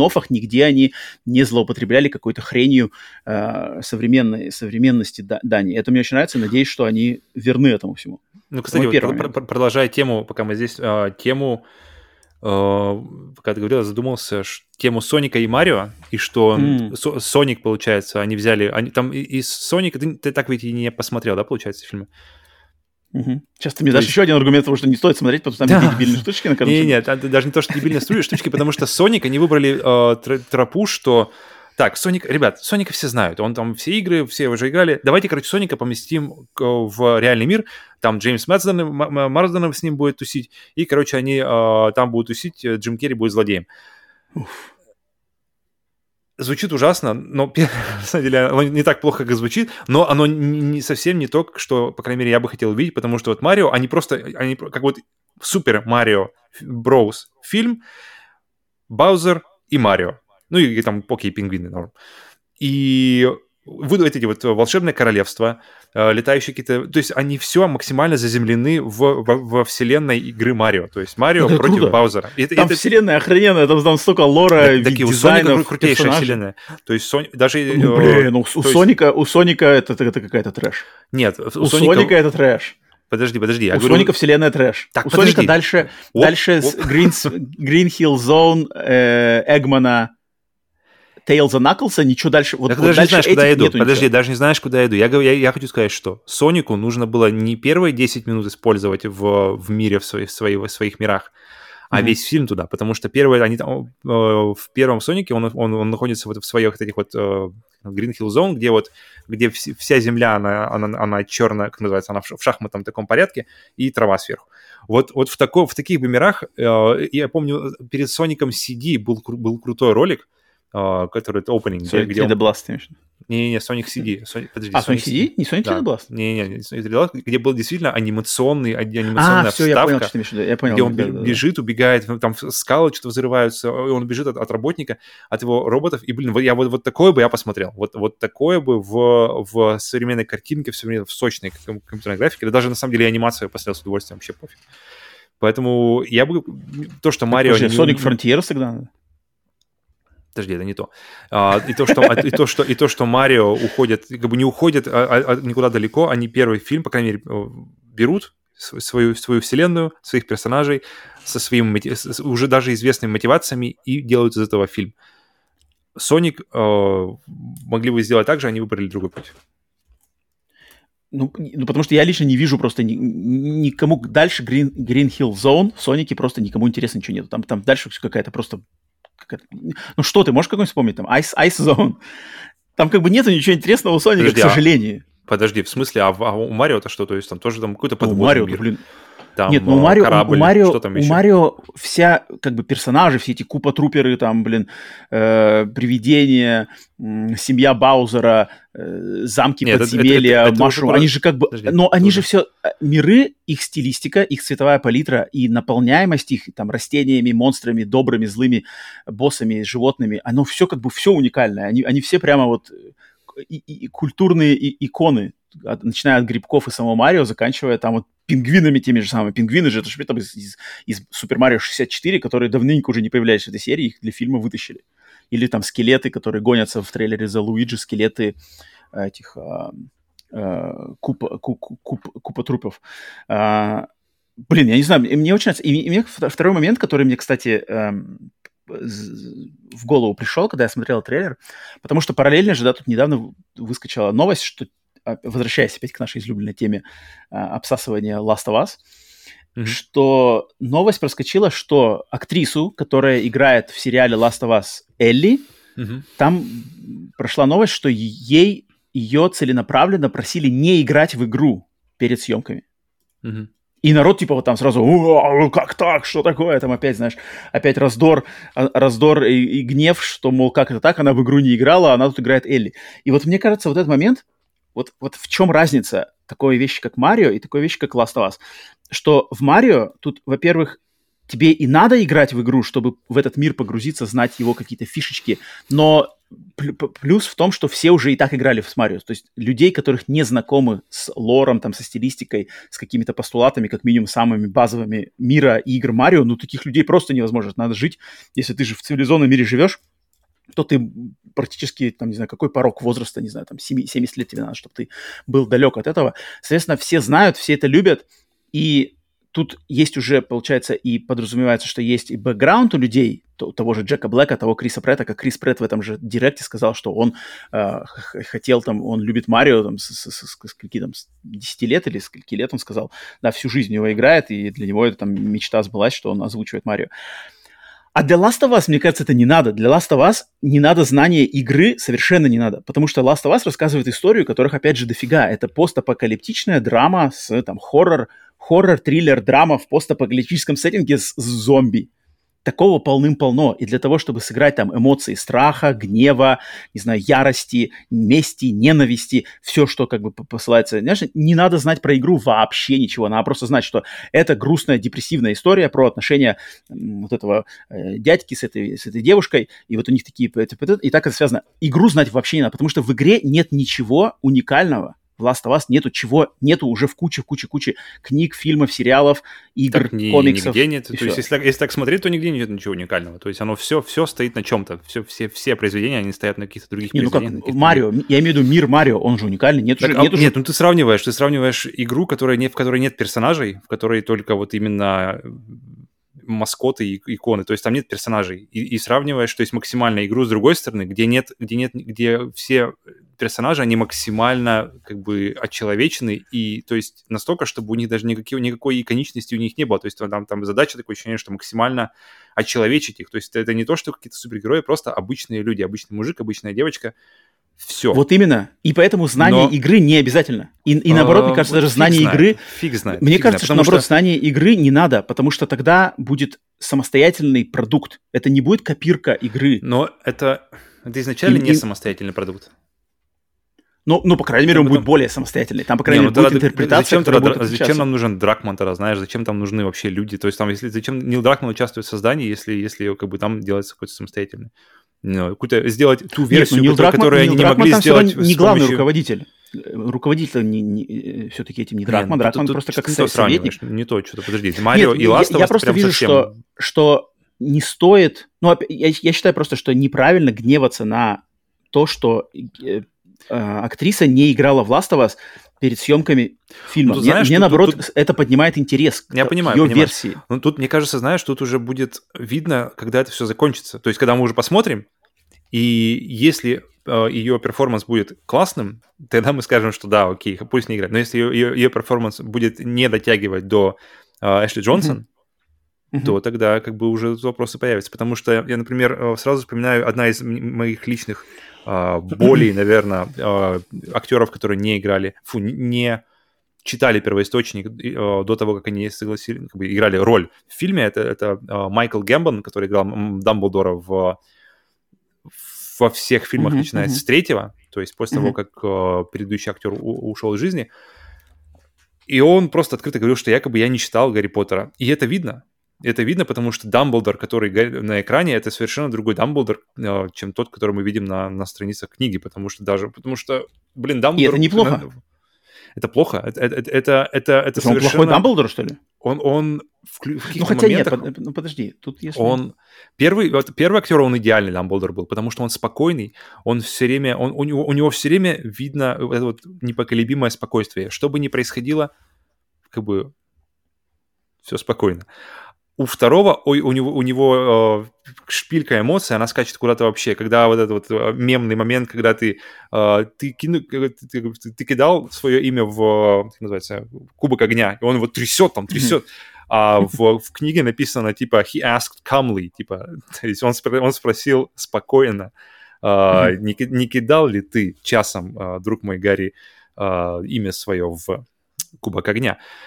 И этих моментов много, потому что у него все время, у, вот, у Майкла Гэмбона, у него, он мне очень, он мне очень нравится вот на вид, как Дамблдор. Он мне очень нравится на голос. Голос мне очень нравится у него голос. Мне очень нравятся его длинные пальцы рук и как смотрится э, палочка вот, волшебная в его, в его руке. Это прямо вот отдельный какой-то момент, как она, как красиво можно взять вот этот кусок дерева и mm-hmm. по подать его в руке. Для меня это какой-то отдельный фетиш. И но в каких-то ключевых моментах видно, что у него, знаешь, нет от этого вот непоколебимого спокойствия, которое ты чувствуешь от, от, от первого актера, к сожалению, не помню, как его зовут, и от э, того, что ты получаешь из книги. Вот такое, знаешь, скала, которая, которая ничем не двинешь. Потому что иногда у него ощущение, что просто какая-то истерика, знаешь, какая-то истерика, либо какая-то истерика внутренняя, непонятная, и вот как-то его мечет из, из стороны в сторону. И мне кажется, это как раз-таки случай, когда, блин, и, и взять Алана Рикмана, который прочитал э, все там от начала до конца, и все, и он еще, и ему еще сама э, Роллинг сказала, типа, чем все закончится до того, как, до того, как последние книги были дописаны. Чтобы он знал, чтобы он был образован как бы в том, в том плане, как бы куда должен его персонаж идти. Mm-hmm. И мне кажется, вот Дамблдору, вот Майкл Гэмблу точно бы не помешало, я считаю, почитать бы э, хотя бы в, не, в кратком плане, почитать книжки. Поэтому по, до, до тех пор, пока мы не увидим uh, Last of Us финальный вариант, я думаю, рано что-то говорить. Мне, мне просто, я просто сравнил бы, знаешь, вот я услышал новость. Актриса, играющая Элли, не знакома с игрой Last of Us. Я полностью mm-hmm. спокоен. Мне, мне даже градус интереса к ее версии Элли больше возрастает. Потому что mm-hmm. я понимаю, что она не будет играть в копирку.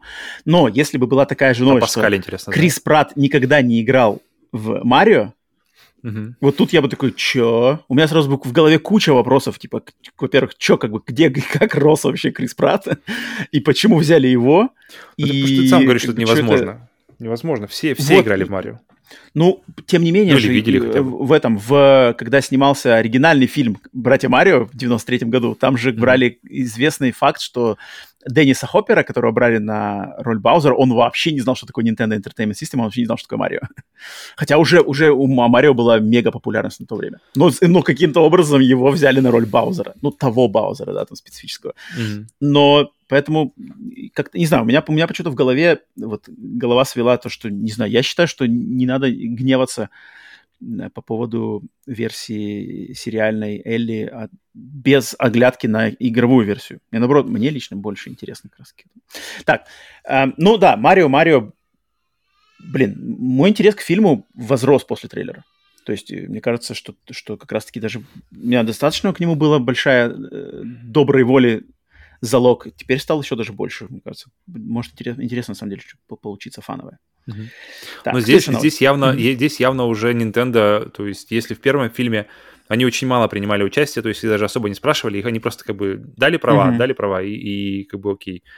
А какой продукт вышел, то есть Nintendo сами были недовольны в итоге, что, что получилось. Я, я помню, ты читал. Да. А... И, кстати, в этой книге, вот, которую я сегодня рассказал, Дэвид ага. Шеф, да, в, mm-hmm. в ней есть, то есть она, она, была, она была написана до, до выхода еще этого фильма, и тут про mm-hmm. него говорится, но в как раз-таки, знаешь, тонах, что Правда. планируется фильм, Марио mm-hmm. такая франшиза, у нас фильм запланирован там, там мы осматривали актеров тех-тех-тех, но эти нам не подошли, мы взяли других, но пока не скажем, как кого. Вас ждут большие сюрпризы. Ну Это есть такое, да. Поэтому, так, да. Следующая новость, четвертая. Electronic Arts официально анонсировали новую часть в гоночной серии Need for Speed под названием Need for Speed Unbound, про который долго ходили всякие слухи, э, сливы и все такое. Но вот официальный трейлер, официальная дата релиза. Игра выйдет 2 декабря 2022 года Скоро. на всех консолях современных. Старое поколение не попадает сюда. Отлично. Да, До PlayStation свидания. 5, Xbox Series XS, ПК. Steam, Epic Game Store, все дела. То есть очень скоро и трейлер, и, думаю, тут есть что сказать. Я не знаю, Павел, тебе что-то, твоя, как любителю Fortnite, это теперь самая твоя ожидаемая часть Need for Speed? Uh, как любителю, на самом деле, предыдущих игр от Criterion Games, Criterion Software, вернее, uh, вот, вот, вот это интересно. Потому что, блин, Need for Speed по трейлеру оценить как-то очень сложно, потому что что у Need for Speed Payback был охренительный трейлер, где в лучших, лучших как называется, uh, традициях uh, форсажа, Fast and Furious, у Need for Speed 2015 были просто охрененные трейлеры, где вот все в ночи, все залито ночью, ты там на этих натюнингованных машинах. Но ни та, ни другая, они не играются прямо, знаешь, прямо, вот эти трейлеры, они замечательно выглядят, но как бы игра-то играется так себе. А вот Criterion, они знают, как, как, как делать э, гонки. Они знают, как делать... Даже не то, что гонки, они знают конкретно делать, как делать Need for Speed хороший, потому что лучшие Need for Speed — это, блин, один из лучших Need for Speed — это их, их рук дело.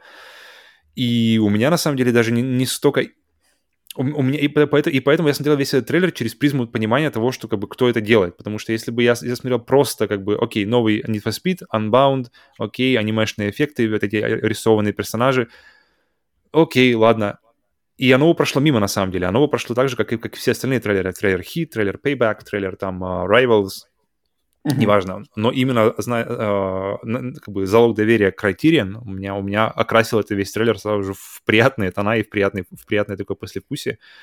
И в плане, кстати, арта я, я, вот, я помню, как какая-то, какая-то взлетела какая-то буря непонятных каких-то эмоций в плане того, что а что все рисованное, что там какой-то арт э, как будто бы такой мемный, комиксовый.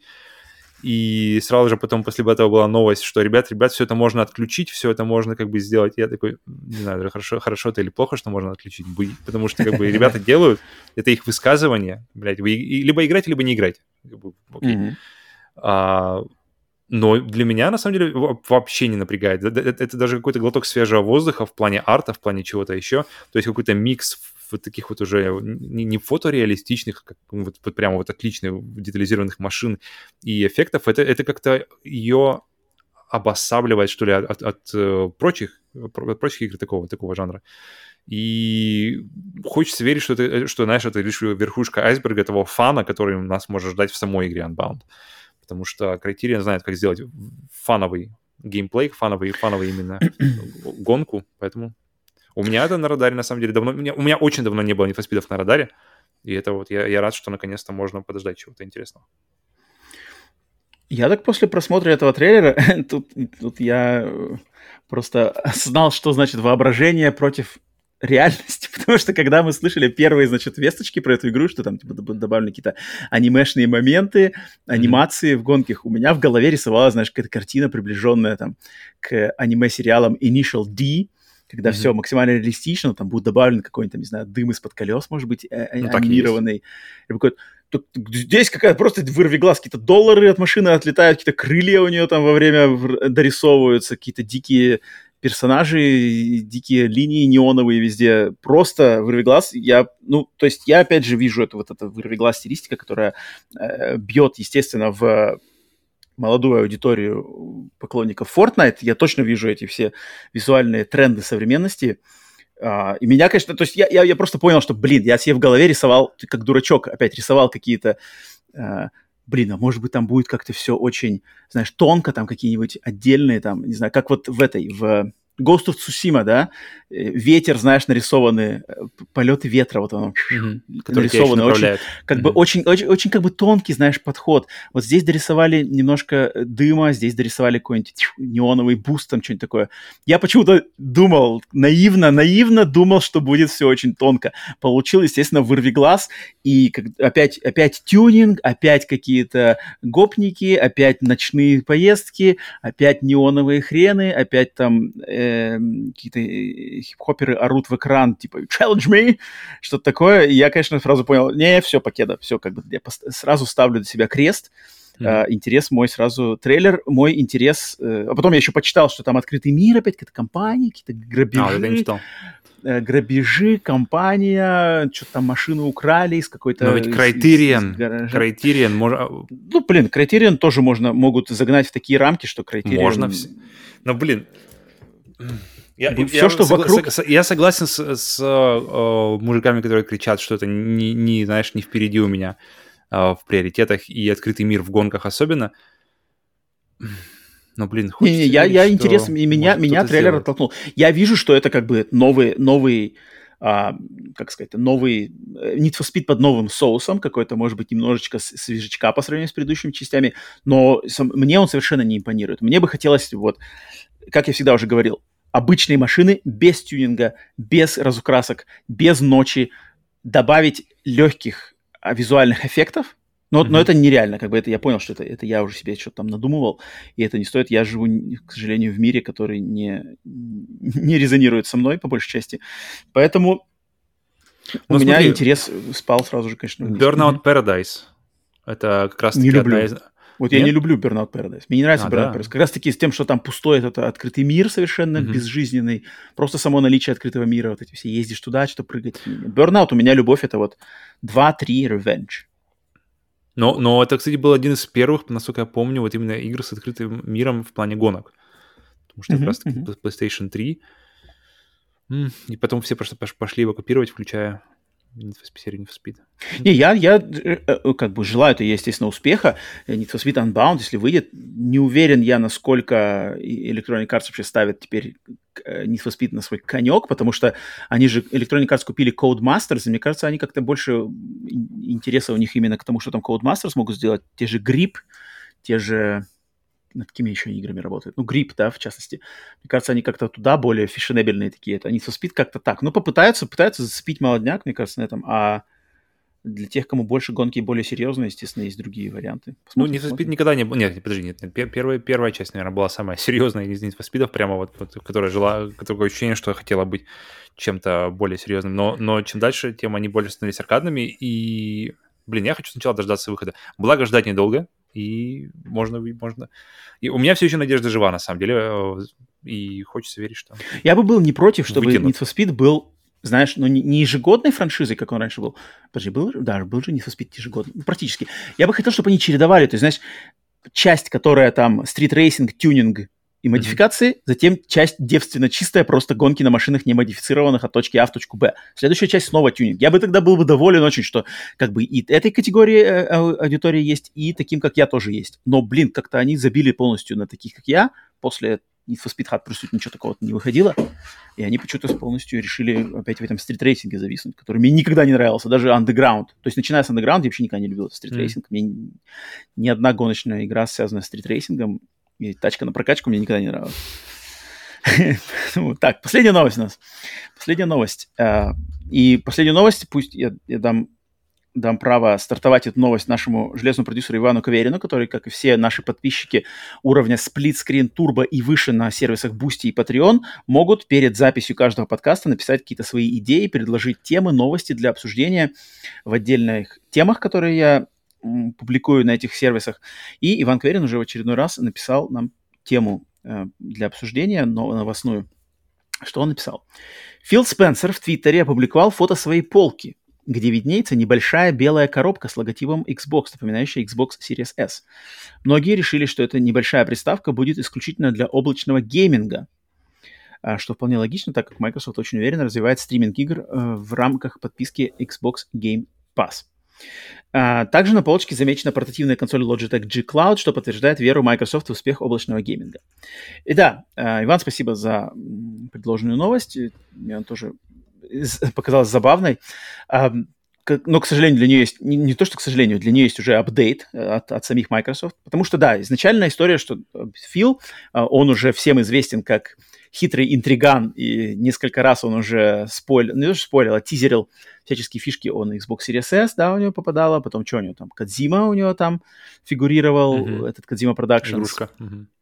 А, поэтому можно, можно, можно. И в этот раз, естественно, увидели все незнакомый девайс, сразу с, с, э, значит, с, соединили точки с друг с другом, что это как раз-таки тот про- проект Keystone, который в начале этого года м- были слухи, что Microsoft работает над вот этой приставкой к телевизору, которая будет mm-hmm. полностью э, посвящена стримингу, то есть консоль, но без чего-то кроме стриминга. Но, но Microsoft сами сказали, что девайс, который на полочке у Фила, да, это, это девайс, связанный с Keystone, но это старый прототип версии Keystone. То есть это то, над чем они работали раньше. Это прототип, который, от которого они уже отказались. И они э, в данный момент они перерабатывают вообще свой подход к вот этой э, к этому девайсу, который стриминговый девайс. Стадия? Эм, не знаю, может быть. Пора переработать. А, но они подтвердили, да, что народ, в принципе, не ошибся, но э, то, что на полке, это не будет, не пойдет в народ, это не тот проект, не тот продукт, который будет, значит, производиться. Это просто артефакт. Не знаю, врут, не врут, время покажет, но, тем не менее, забавно это посмотреть. Но удивляться тут нечему, потому что Microsoft, никто, как Microsoft, так не форсирует переход на Cloud Gaming, отказ от консольных систем, переход на подписочную систему. Это мы уже все хорошо знаем, обсуждали неоднократно. И посмотреть, конечно, когда этот девайс до нас все-таки доберется, в какой форме, по какой цене, как он будет работать, потому что стриминг это уже я думаю, я думаю, в, большинстве стран мира, да, а, это уже формат стриминга, как минимум, фильмов, сериалов и телевидения, он уже при, прижился, и следующая, следующая ветка это как раз гейминг. И Microsoft явно у них у, все козыри у них в руках, чтобы именно им быть на передовой. Поэтому, поэтому Блин, посмотрим, вот, посмотрим. Вот если, если взять э, релиз следующий релиз консоли от Nintendo э, за самый такой, знаешь, любопытный, просто с точки зрения, что просто что будет дальше Думаю. от Nintendo. Mm-hmm. Да-да-да, что, да. какой будет следующий шаг после свеча. И мне кажется, следующая э, стрими, особенно стриминговая приставка от Microsoft, это просто полная его противоположность. Как бы она ни выглядела, сколько бы она ни стоила, как бы все уже понятно. Это, это новая, новая стадия, это новая УЯ, нов... нет, не УЯ, как называлась она? называлась? On Life. Uh, on Life. Uh-huh, uh-huh. И окей, просто в этот раз она будет либо успешной, либо снова неуспешной. Ну, как бы, ну, это просто еще одна итерация той же самой идеи uh, от, от других ребят. Ребят, uh, мы точно знаем, как, как, как, как сделать это правильно. Uh, Google скопытились. Ребят, мы точно знаем, как это сделать правильно. Поэтому я, я, я на самом деле максимальный сторонник клауд-гейминга, мне кажется, это правда за этим будущее, но как-то что-то что-то как-то что-то никто не может понять, как это монетизировать и использовать э, во благо гейминга. Mm-hmm. Смотрим, mm-hmm, ждем. Точно. Да. Такая последняя новость. Итак, все, с новостями, с основными новостями разобрались. Переходим на проверку пульса. Проверка пульса – это момент, когда мы смотрим, произошло ли что-то в видеоигровой индустрии. Пока мы записывали этот подкаст, я уже открыл новостной сайт, и я смотрю. Да, вот я, кстати, это видел перед, перед записью, перед началом записи, но что-то не добавил в основной список подкаста, потому что были... Sony опубликовали игры, которые будут добавлены в сервис PlayStation Plus на разных уровнях в октябре. И там, кстати, mm. есть что обсудить, потому что, смотри, в сервис, в, в так, в, на уровне экстра uh, будет добавлена GTA Vice City Definitive Edition – Dragon О, Quest 11 Можно будет пос- посравнить, посмотреть ее э, уже своими глазами, а не просто при, э, опираясь на другие. Угу. Mm-hmm. Полная версия Dragon Quest 11, э, Assassin's Creed Odyssey, Dragon Quest Builders, Dragon Quest Builders 2, Dragon Quest Heroes, Dragon Quest Heroes 2, все спин серии Dragon Quest, затем Inside, затем Medium, версия PlayStation 5, Uh-huh. Uh, хорошая игра от Bloober Team. Наруто, Туборуто, Shinobi Striker, понятно. Затем Assassin's Creed Chronicles, China, India, Russia, mm-hmm. Assassin's Creed 3 ремастер, Assassin's Creed Syndicate. И, и последний, последний вариант это игра Ho Ho Come. Хорошая, хорошая музыкальная такая а-ля Локо Роко медитативная игра. А в, в уровень PlayStation Plus Premium будет добавлена Yakuza 3, Yakuza 4, Yakuza 5 в ремастерных своих версиях. И по стримингу я так понимаю, где стриминг доступен, Limbo, PlayStation 3, Street Fighter 4, PlayStation 3, Castlevania, Lords of Shadow 1, и какой-то Everyday Shooter, кстати, прикольная тоже игра, Everyday Shooter, я знаком с ней, подзабытый uh, инди-шутер, uh, твин-стик-шутер для PlayStation 3. Фишка в чем? Ни одной игры и ретро PlayStation 1 Classics, PlayStation Portable Classics непонятно, что Sony делает, что, как, как это так возможно. До этого все лето, то есть на старте PlayStation Plus выдали несколько игр, затем пару месяцев лета ничего не было. В прошлом месяце выложили Siphon Filter 2, еще там что-то. В этом месяце опять ничего. Блин, это, конечно, это издевательство. То есть за премиум, по сути дела, как бы логически у вас же столько игр, почему хотя бы одну игру каждый месяц не укладывать? Я не понимаю, как, где какое логическое решение, что почему мы так жмотим эти игры. Бред. Mm-hmm. Я не понимаю, это, это бред. Это, это опять вот Sony показывает себя со своей мерзопакостной стороны, что относится к, к людям, к платящей своей аудитории, к платящим своим Потому а, что люди действительно платят, они же платят каждый, деле, каждый месяц. За премиальный, это премиальный, премиальный чертов уровень, за который mm-hmm. надо, наоборот, лелеять таких людей. И уже который месяц ничего не, не добавляют, даже одну какую-нибудь огрызочную игру не добавляют. Сифон Фильтр 2 получили, вот довольствуйтесь до конца года теперь. Блин, это некрасиво. Зачем я не понимаю так? Опять не понимаю, куда они смотрят. Поэтому подписка, ну, не знаю, Extra Premium, то, что вот сейчас мы огласили, ну да, опять засилие Assassin's Creed, понятно, Ubisoft делится. Кстати, я хочу посмотреть наконец-то Синдикат. Наконец-то, наконец-то мои руки доберутся до Assassin's Creed Syndicate. Это последняя была, получается, игра в традиционной, на сегодняшний день, по крайней мере, э, геймплей, геймплей Assassin's Creed до RPG. Э, и прямо я бы даже глянул. Вот чисто... Это, наверное, э, единственная из серии Assassin's Creed, которая мне прямо интересно глянуть, просто оценить своими, по своими глазами. Вот такая, да, так, это вот новость была. Затем новость PlayStation Stars, это программа PlayStation Stars запустилась в Европе, в Австралии, Новой Зеландии. Ну, кстати, я все еще что-то ее не протестировал, она же у нас стартовала на прошлой неделе, я зарегистрировался, я зарегистрировался, но я что-то ничего не посмотрел, что я получал, не получал, надо будет глянуть. Um, что-то времени не было особо погрузиться в PlayStation Stars. И... А, ну вот вторая... Окей, окей так, подожди, что-то я не понял. Тут какая-то новость, что есть PlayStation какой-то на, на, на, на, на, на канале YouTube PlayStation в каком-то ролике проскочило то, что игра Ridge Racer 2 должна быть добавлена как вот как раз-таки классик игра в PlayStation Plus, но почему-то она в списке не указана. Хм. Кстати, Mortal Kombat уже исполнилось 30 лет. Я думаю, я как-то забыл было, было про дело, это. Да, было дело. Подним, поднимем за, за тридцаточку. Одна из прямо любимых. Мне кажется, можно посвятить э, этот э, PlayStation бонус там. PlayStation бонус. Сплитскрин бонус, мне кажется, надо пора бы Mortal Kombat как раз посвятить. Нормально. Это нормальная тема. Так, ну что еще? Что-то еще было? Нет? Э, новости. Вроде все. Да, больше ничего интересного не было. Там что-то Activision опять Blizzard пересасывают. Все, пульс проверен, пациент живой. Дальше переходим к рубрике на приеме у сплитскрина. Рубрика на, при... на приеме у сплитскрина – это тот новая наша рубрика, которая, надеюсь, приживется и станет регулярной традицией. Это то, когда мы принимаем на нашем специализированной нашей клинике, сплитскрин клинике, пациентов, которые сами записываются, предлагая нам свои имена своих никнеймы, никнеймы в сервисе PSN или Xbox Live – если вы их пишете где-то в комментариях на YouTube, либо на, в комментариях на Телеграм-канале, где-то угодно, пишите свой никнейм, я его вношу в список, и перед записью подкаста рандомным образом мы выбираем одного пациента, которого начинаем препарировать вот на нашем столе. А, и сегодня у нас такой счастливчик, в кавычках, это наш подписчик, кстати, один из спонсоров на Бусти, э, Эльдар, Эльдар, который предложил свой никнейм э, в PSN, чтобы мы, значит, разобрали и прошлись, так сказать, промыли ему косточки. И что ж, что ж, э, у Эльдара я э, приметил свои, э, начну, начну я свой э, mm-hmm. разбор этого пациента, потому что я посмотрел, конечно же, первое, первое, что, когда я открываю профиль человека на PlayStation Network, я, конечно же, смотрю на количество платин и просто количество трофеев. У Эльдара две платины. Угу. Сразу, получается, контингент там же по платинам, где у нас тусуется Павел, но, но, но у Эльдара, в отличие от Павла, Хорошее место. платины две, две, две относительно...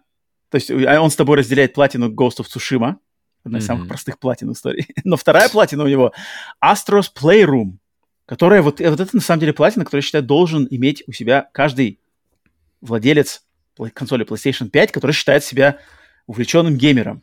Вот, вот это я, я не перестану тебя укорять, почему у тебя нет платины в Astros Playroom, хотя она есть да, у всех вообще, мне кажется, маломальски заинтересованных э, ну, людей с, тут, с консолью PlayStation 5. вопрос, потому что я а, угу. Но, но, это, ладно, то есть, окей, Эльдар не в платины, нормально. Но я дальше пошел смотреть, на самом деле, в самое начало списка. И я уже удивился, меня удивило кое-что у Эльдара, что у Эльдара список его трофеев, его геймерский путь в PlayStation Network, как минимум, начался с трофеев для PlayStation Vita аж в 2013 году. У него первая игра в списке его трофеев — это Welcome Park. Это, значит, ознакомительная игра, которая установлена на каждую консоль PlayStation Vita. Для нее можно получать трофеи. То есть э, меня это удивило. То есть человек начал свой путь с PlayStation Vita, зачем что-то там поиграл, какие-то там пара трофеев, но что-то он с PlayStation Vita то ли он Но там нет трофеев. Раз... Welcome Park 0%. Да, да, да. Ну, то есть запущенная игра, затем один трофей в Uncharted Golden Abyss, и потом mm-hmm. как-то там как несколько игр с нулями процентами. Ну, что-то я не понял. Эльдар, поясни нам, пожалуйста, в комментариях. Не, у меня ощущение, что Эльдар просто знакомство? как бы... Да-да, он, он просто включает, тестит и выключает. Или, или, или вообще не тестит, потому что, хотя, наверное, трофей-то... Потому что, чтобы получить хотя бы один трофей, там нужно, мне кажется, вообще в игру в среднем поиграть нужно минут, там, не знаю, 15. Ну, что-то надо сделать. 30 минут. Что-то надо там сделать, да-да-да. Да, хотя бы что-то, что-то первый уровень закончить. Тут, Поэтому тут большие очень вопросы. много игр, да, очень много игр. У меня большие вопросы к знакомству Эльдара с PlayStation Vita, потому что что там произошло? То есть Эльдар купил Виту, попробовал, не понравился, он ее куда-то кому-то отдал или продал, либо он ее прошил, встал на скользкий пиратский путь и играл дальше уже в эти игры в прошитой версии без трофеев, естественно. Большие вопросы, большие вопросы. Дальше Эльдар перешел на PlayStation 4, я так понимаю, в 2014 году. Я видел там один, один процент, какой-то один трофей Killzone Shadow Fall. Не, незаслуженно обойденный, значит, вниманием со стороны Эльдара. И дальше, в принципе, все очень достаточно предсказуемо. Там э, Эльдар любитель футбола, у него регулярные знакомство с серией FIFA, mm-hmm. там, начиная с, начиная 17 с 15, с 15, 15 даже. Там, причем нормально, то есть, наверное, самое причем большое это, пер, это, это первая да? FIFA на PlayStation 4, по-моему. Ну, то есть он знал, зачем покупал. А, поэтому тут, конечно, особо без, без каких-то сюрпризов, все стандартно, там Человек-паук, э, ТТТ, God of War, все очень ожидаемо, все очень без изюминки. Но затем я своим пристальным взглядом, своей лупой, значит, да, увидел, что у Эльдара поиграно очень неплохо, я так понимаю, пройдено, не, не заходил в сами трофеи смотреть, игра Firewatch. Что прям, mm-hmm. меня это удивило, то есть она прямо выбивается из всего почти, списка. Почти там... полностью, причем выбита. Вот, вот, вот. Firewatch, если кто не знает, это как раз-таки один из тех вот... А, нет, она, она полностью выбита, она, она, она выбита полностью, кроме Кроме а, аддона, дополнительных, аддонов. да, да, да, да. Вот, да. вот, вот. Я такой прямо, слушай, Эльдар там в перерывах между фиф, фифашкой, э, Говычем, э, Человеком-пауком, вдруг что-то не, не возьми с того, прошел, познакомился полностью с Firewatch, которая игра медитативная и такая, на самом деле, и, и визуальный стиль у нее не графонистый, он именно стилизованный, и она повествовательная, она медленная, там нет никакого экшена, там вот именно симулятор ходьбы, по сути дела, да, нарративное приключение, как их называют. Это меня удивило. И потом, следующий, дальше я смотрел списки, что дальше я увидел игру What Remains of Edith Finch, что, что осталось от Эдит Финч, которая как раз-таки с одним процентом. И я такой сразу, блин, Эльдар, как так-то? Firewatch пройден полностью, а Эдит Финч обделена вниманием. Это, это не дела, поэтому я сразу же понял, что вот-вот-вот надо, значит, обратить внимание на Эдит Финч. И дальше я также видел какие-то проектики. Эльдар, кстати, в, и в похвалу ему, он, я чувствую, что человек, который прислушивается как минимум от силы к нашим рекомендациям, потому что я увидел у него в списке Tricky Towers, я видел в списке Avicii Invector, как минимум попробованы, Эдит Финч, Um, что там еще он из тех игр Returnal, кстати, он я видел играл в последнее время очень так основательно. Mm-hmm, То есть, много, я да. думаю, я думаю, он с нашей, как минимум, и, и, изредка прислушивается к нашим этим, что очень приятно и говорит мне, что э, разум все-таки присутствует в игровом списке нашего пациента.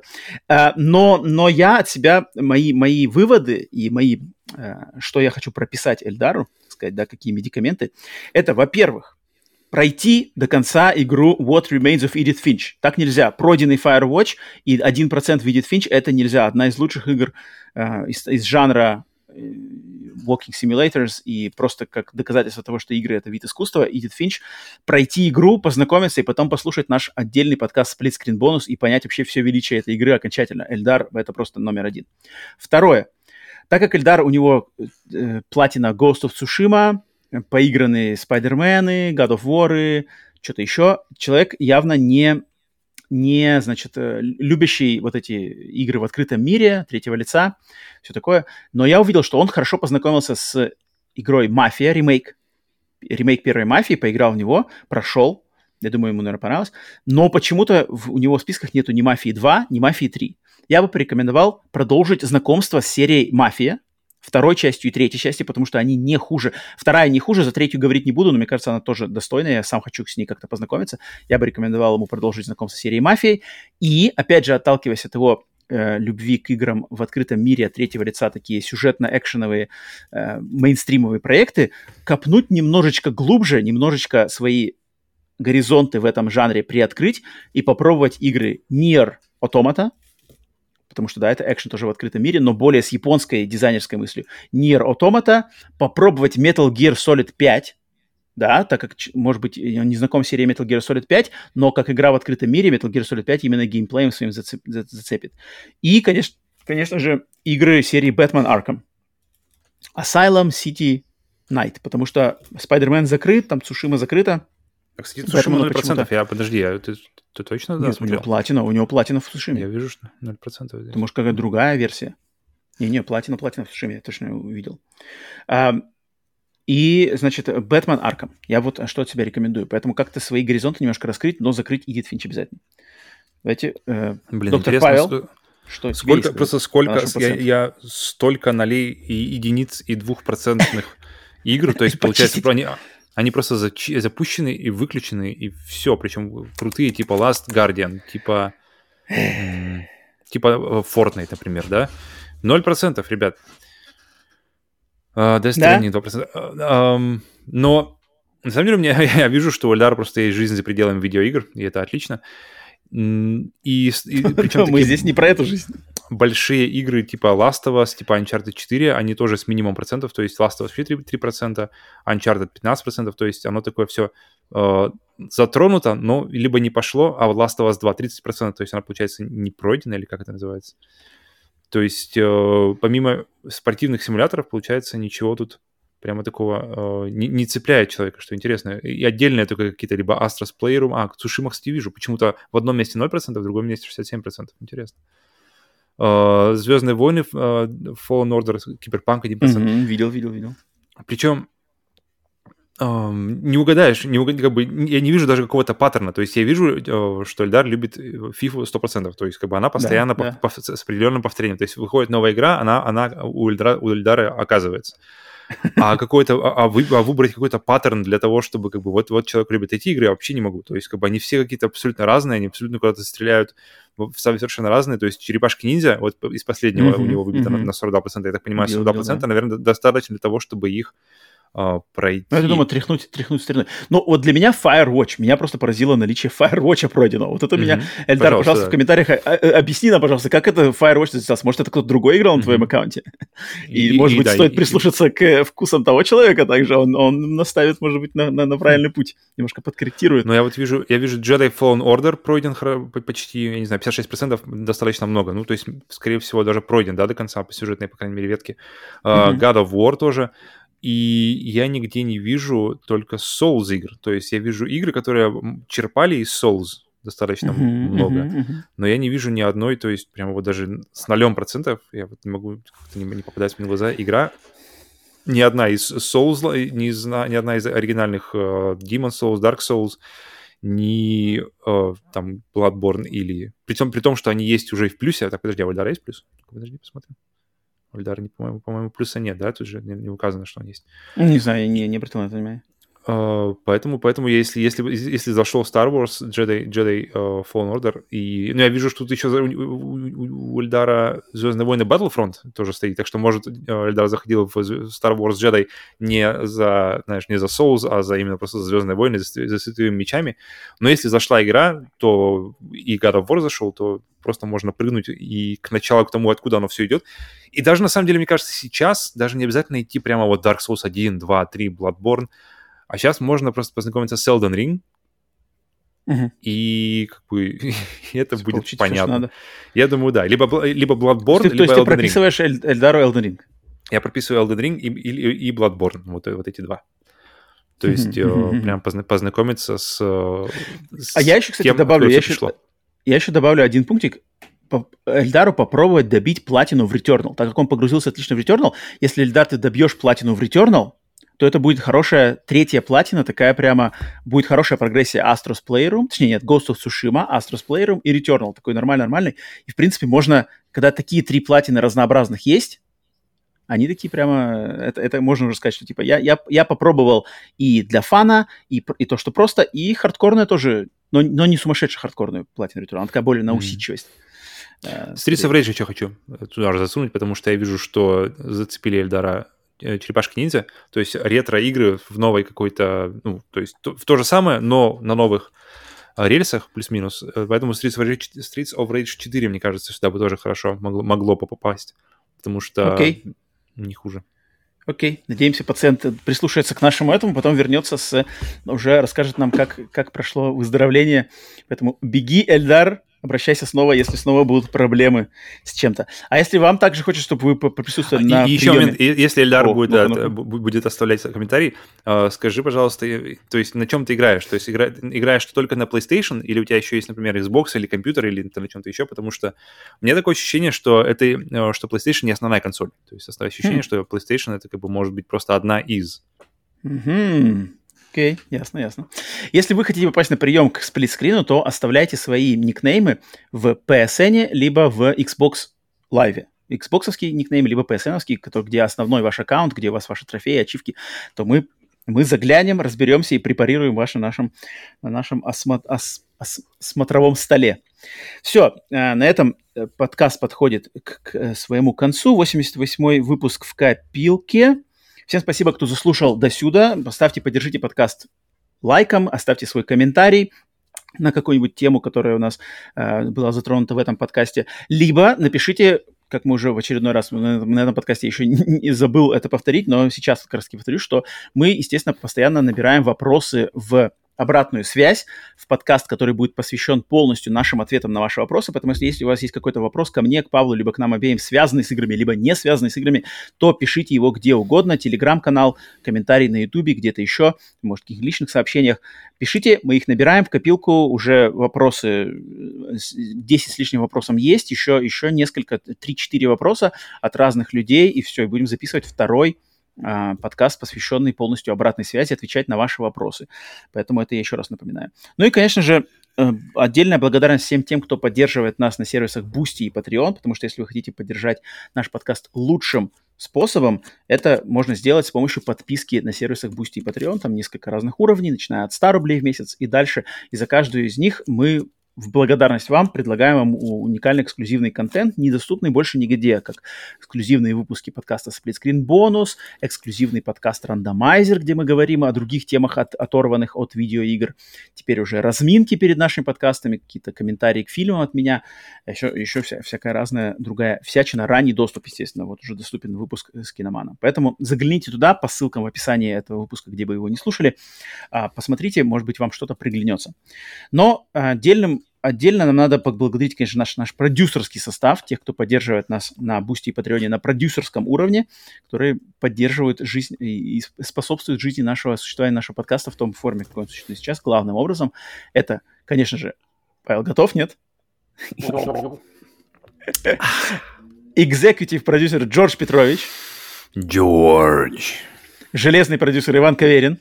Hardware Master продюсер с сложно произносимым... Продюсер с сложно произносимым именем извне, из других рамок нашей вселенной. Вот такой вот он сегодня у нас. Продюсер от Врат Эдема Александра Хеда. Hey there. Продюсер Симбиот Веном. We are Venom. Убийственный продюсер Денис Киллер. The Killer. Продюсер-кузнец Рома Yellow. The Blacksmith. Продюс... Теневой продюсер Кинзак. Кинзак. Могучий продюсер, также известный как куратор музея подарков подкасту Screen Андрей Punchman. One Punch Man. И еще один продюсер, который желает оставаться неназванным, но написанным. Также Ему огромное спасибо. Всем вам, продюсеры, продюсерский став, огромное спасибо.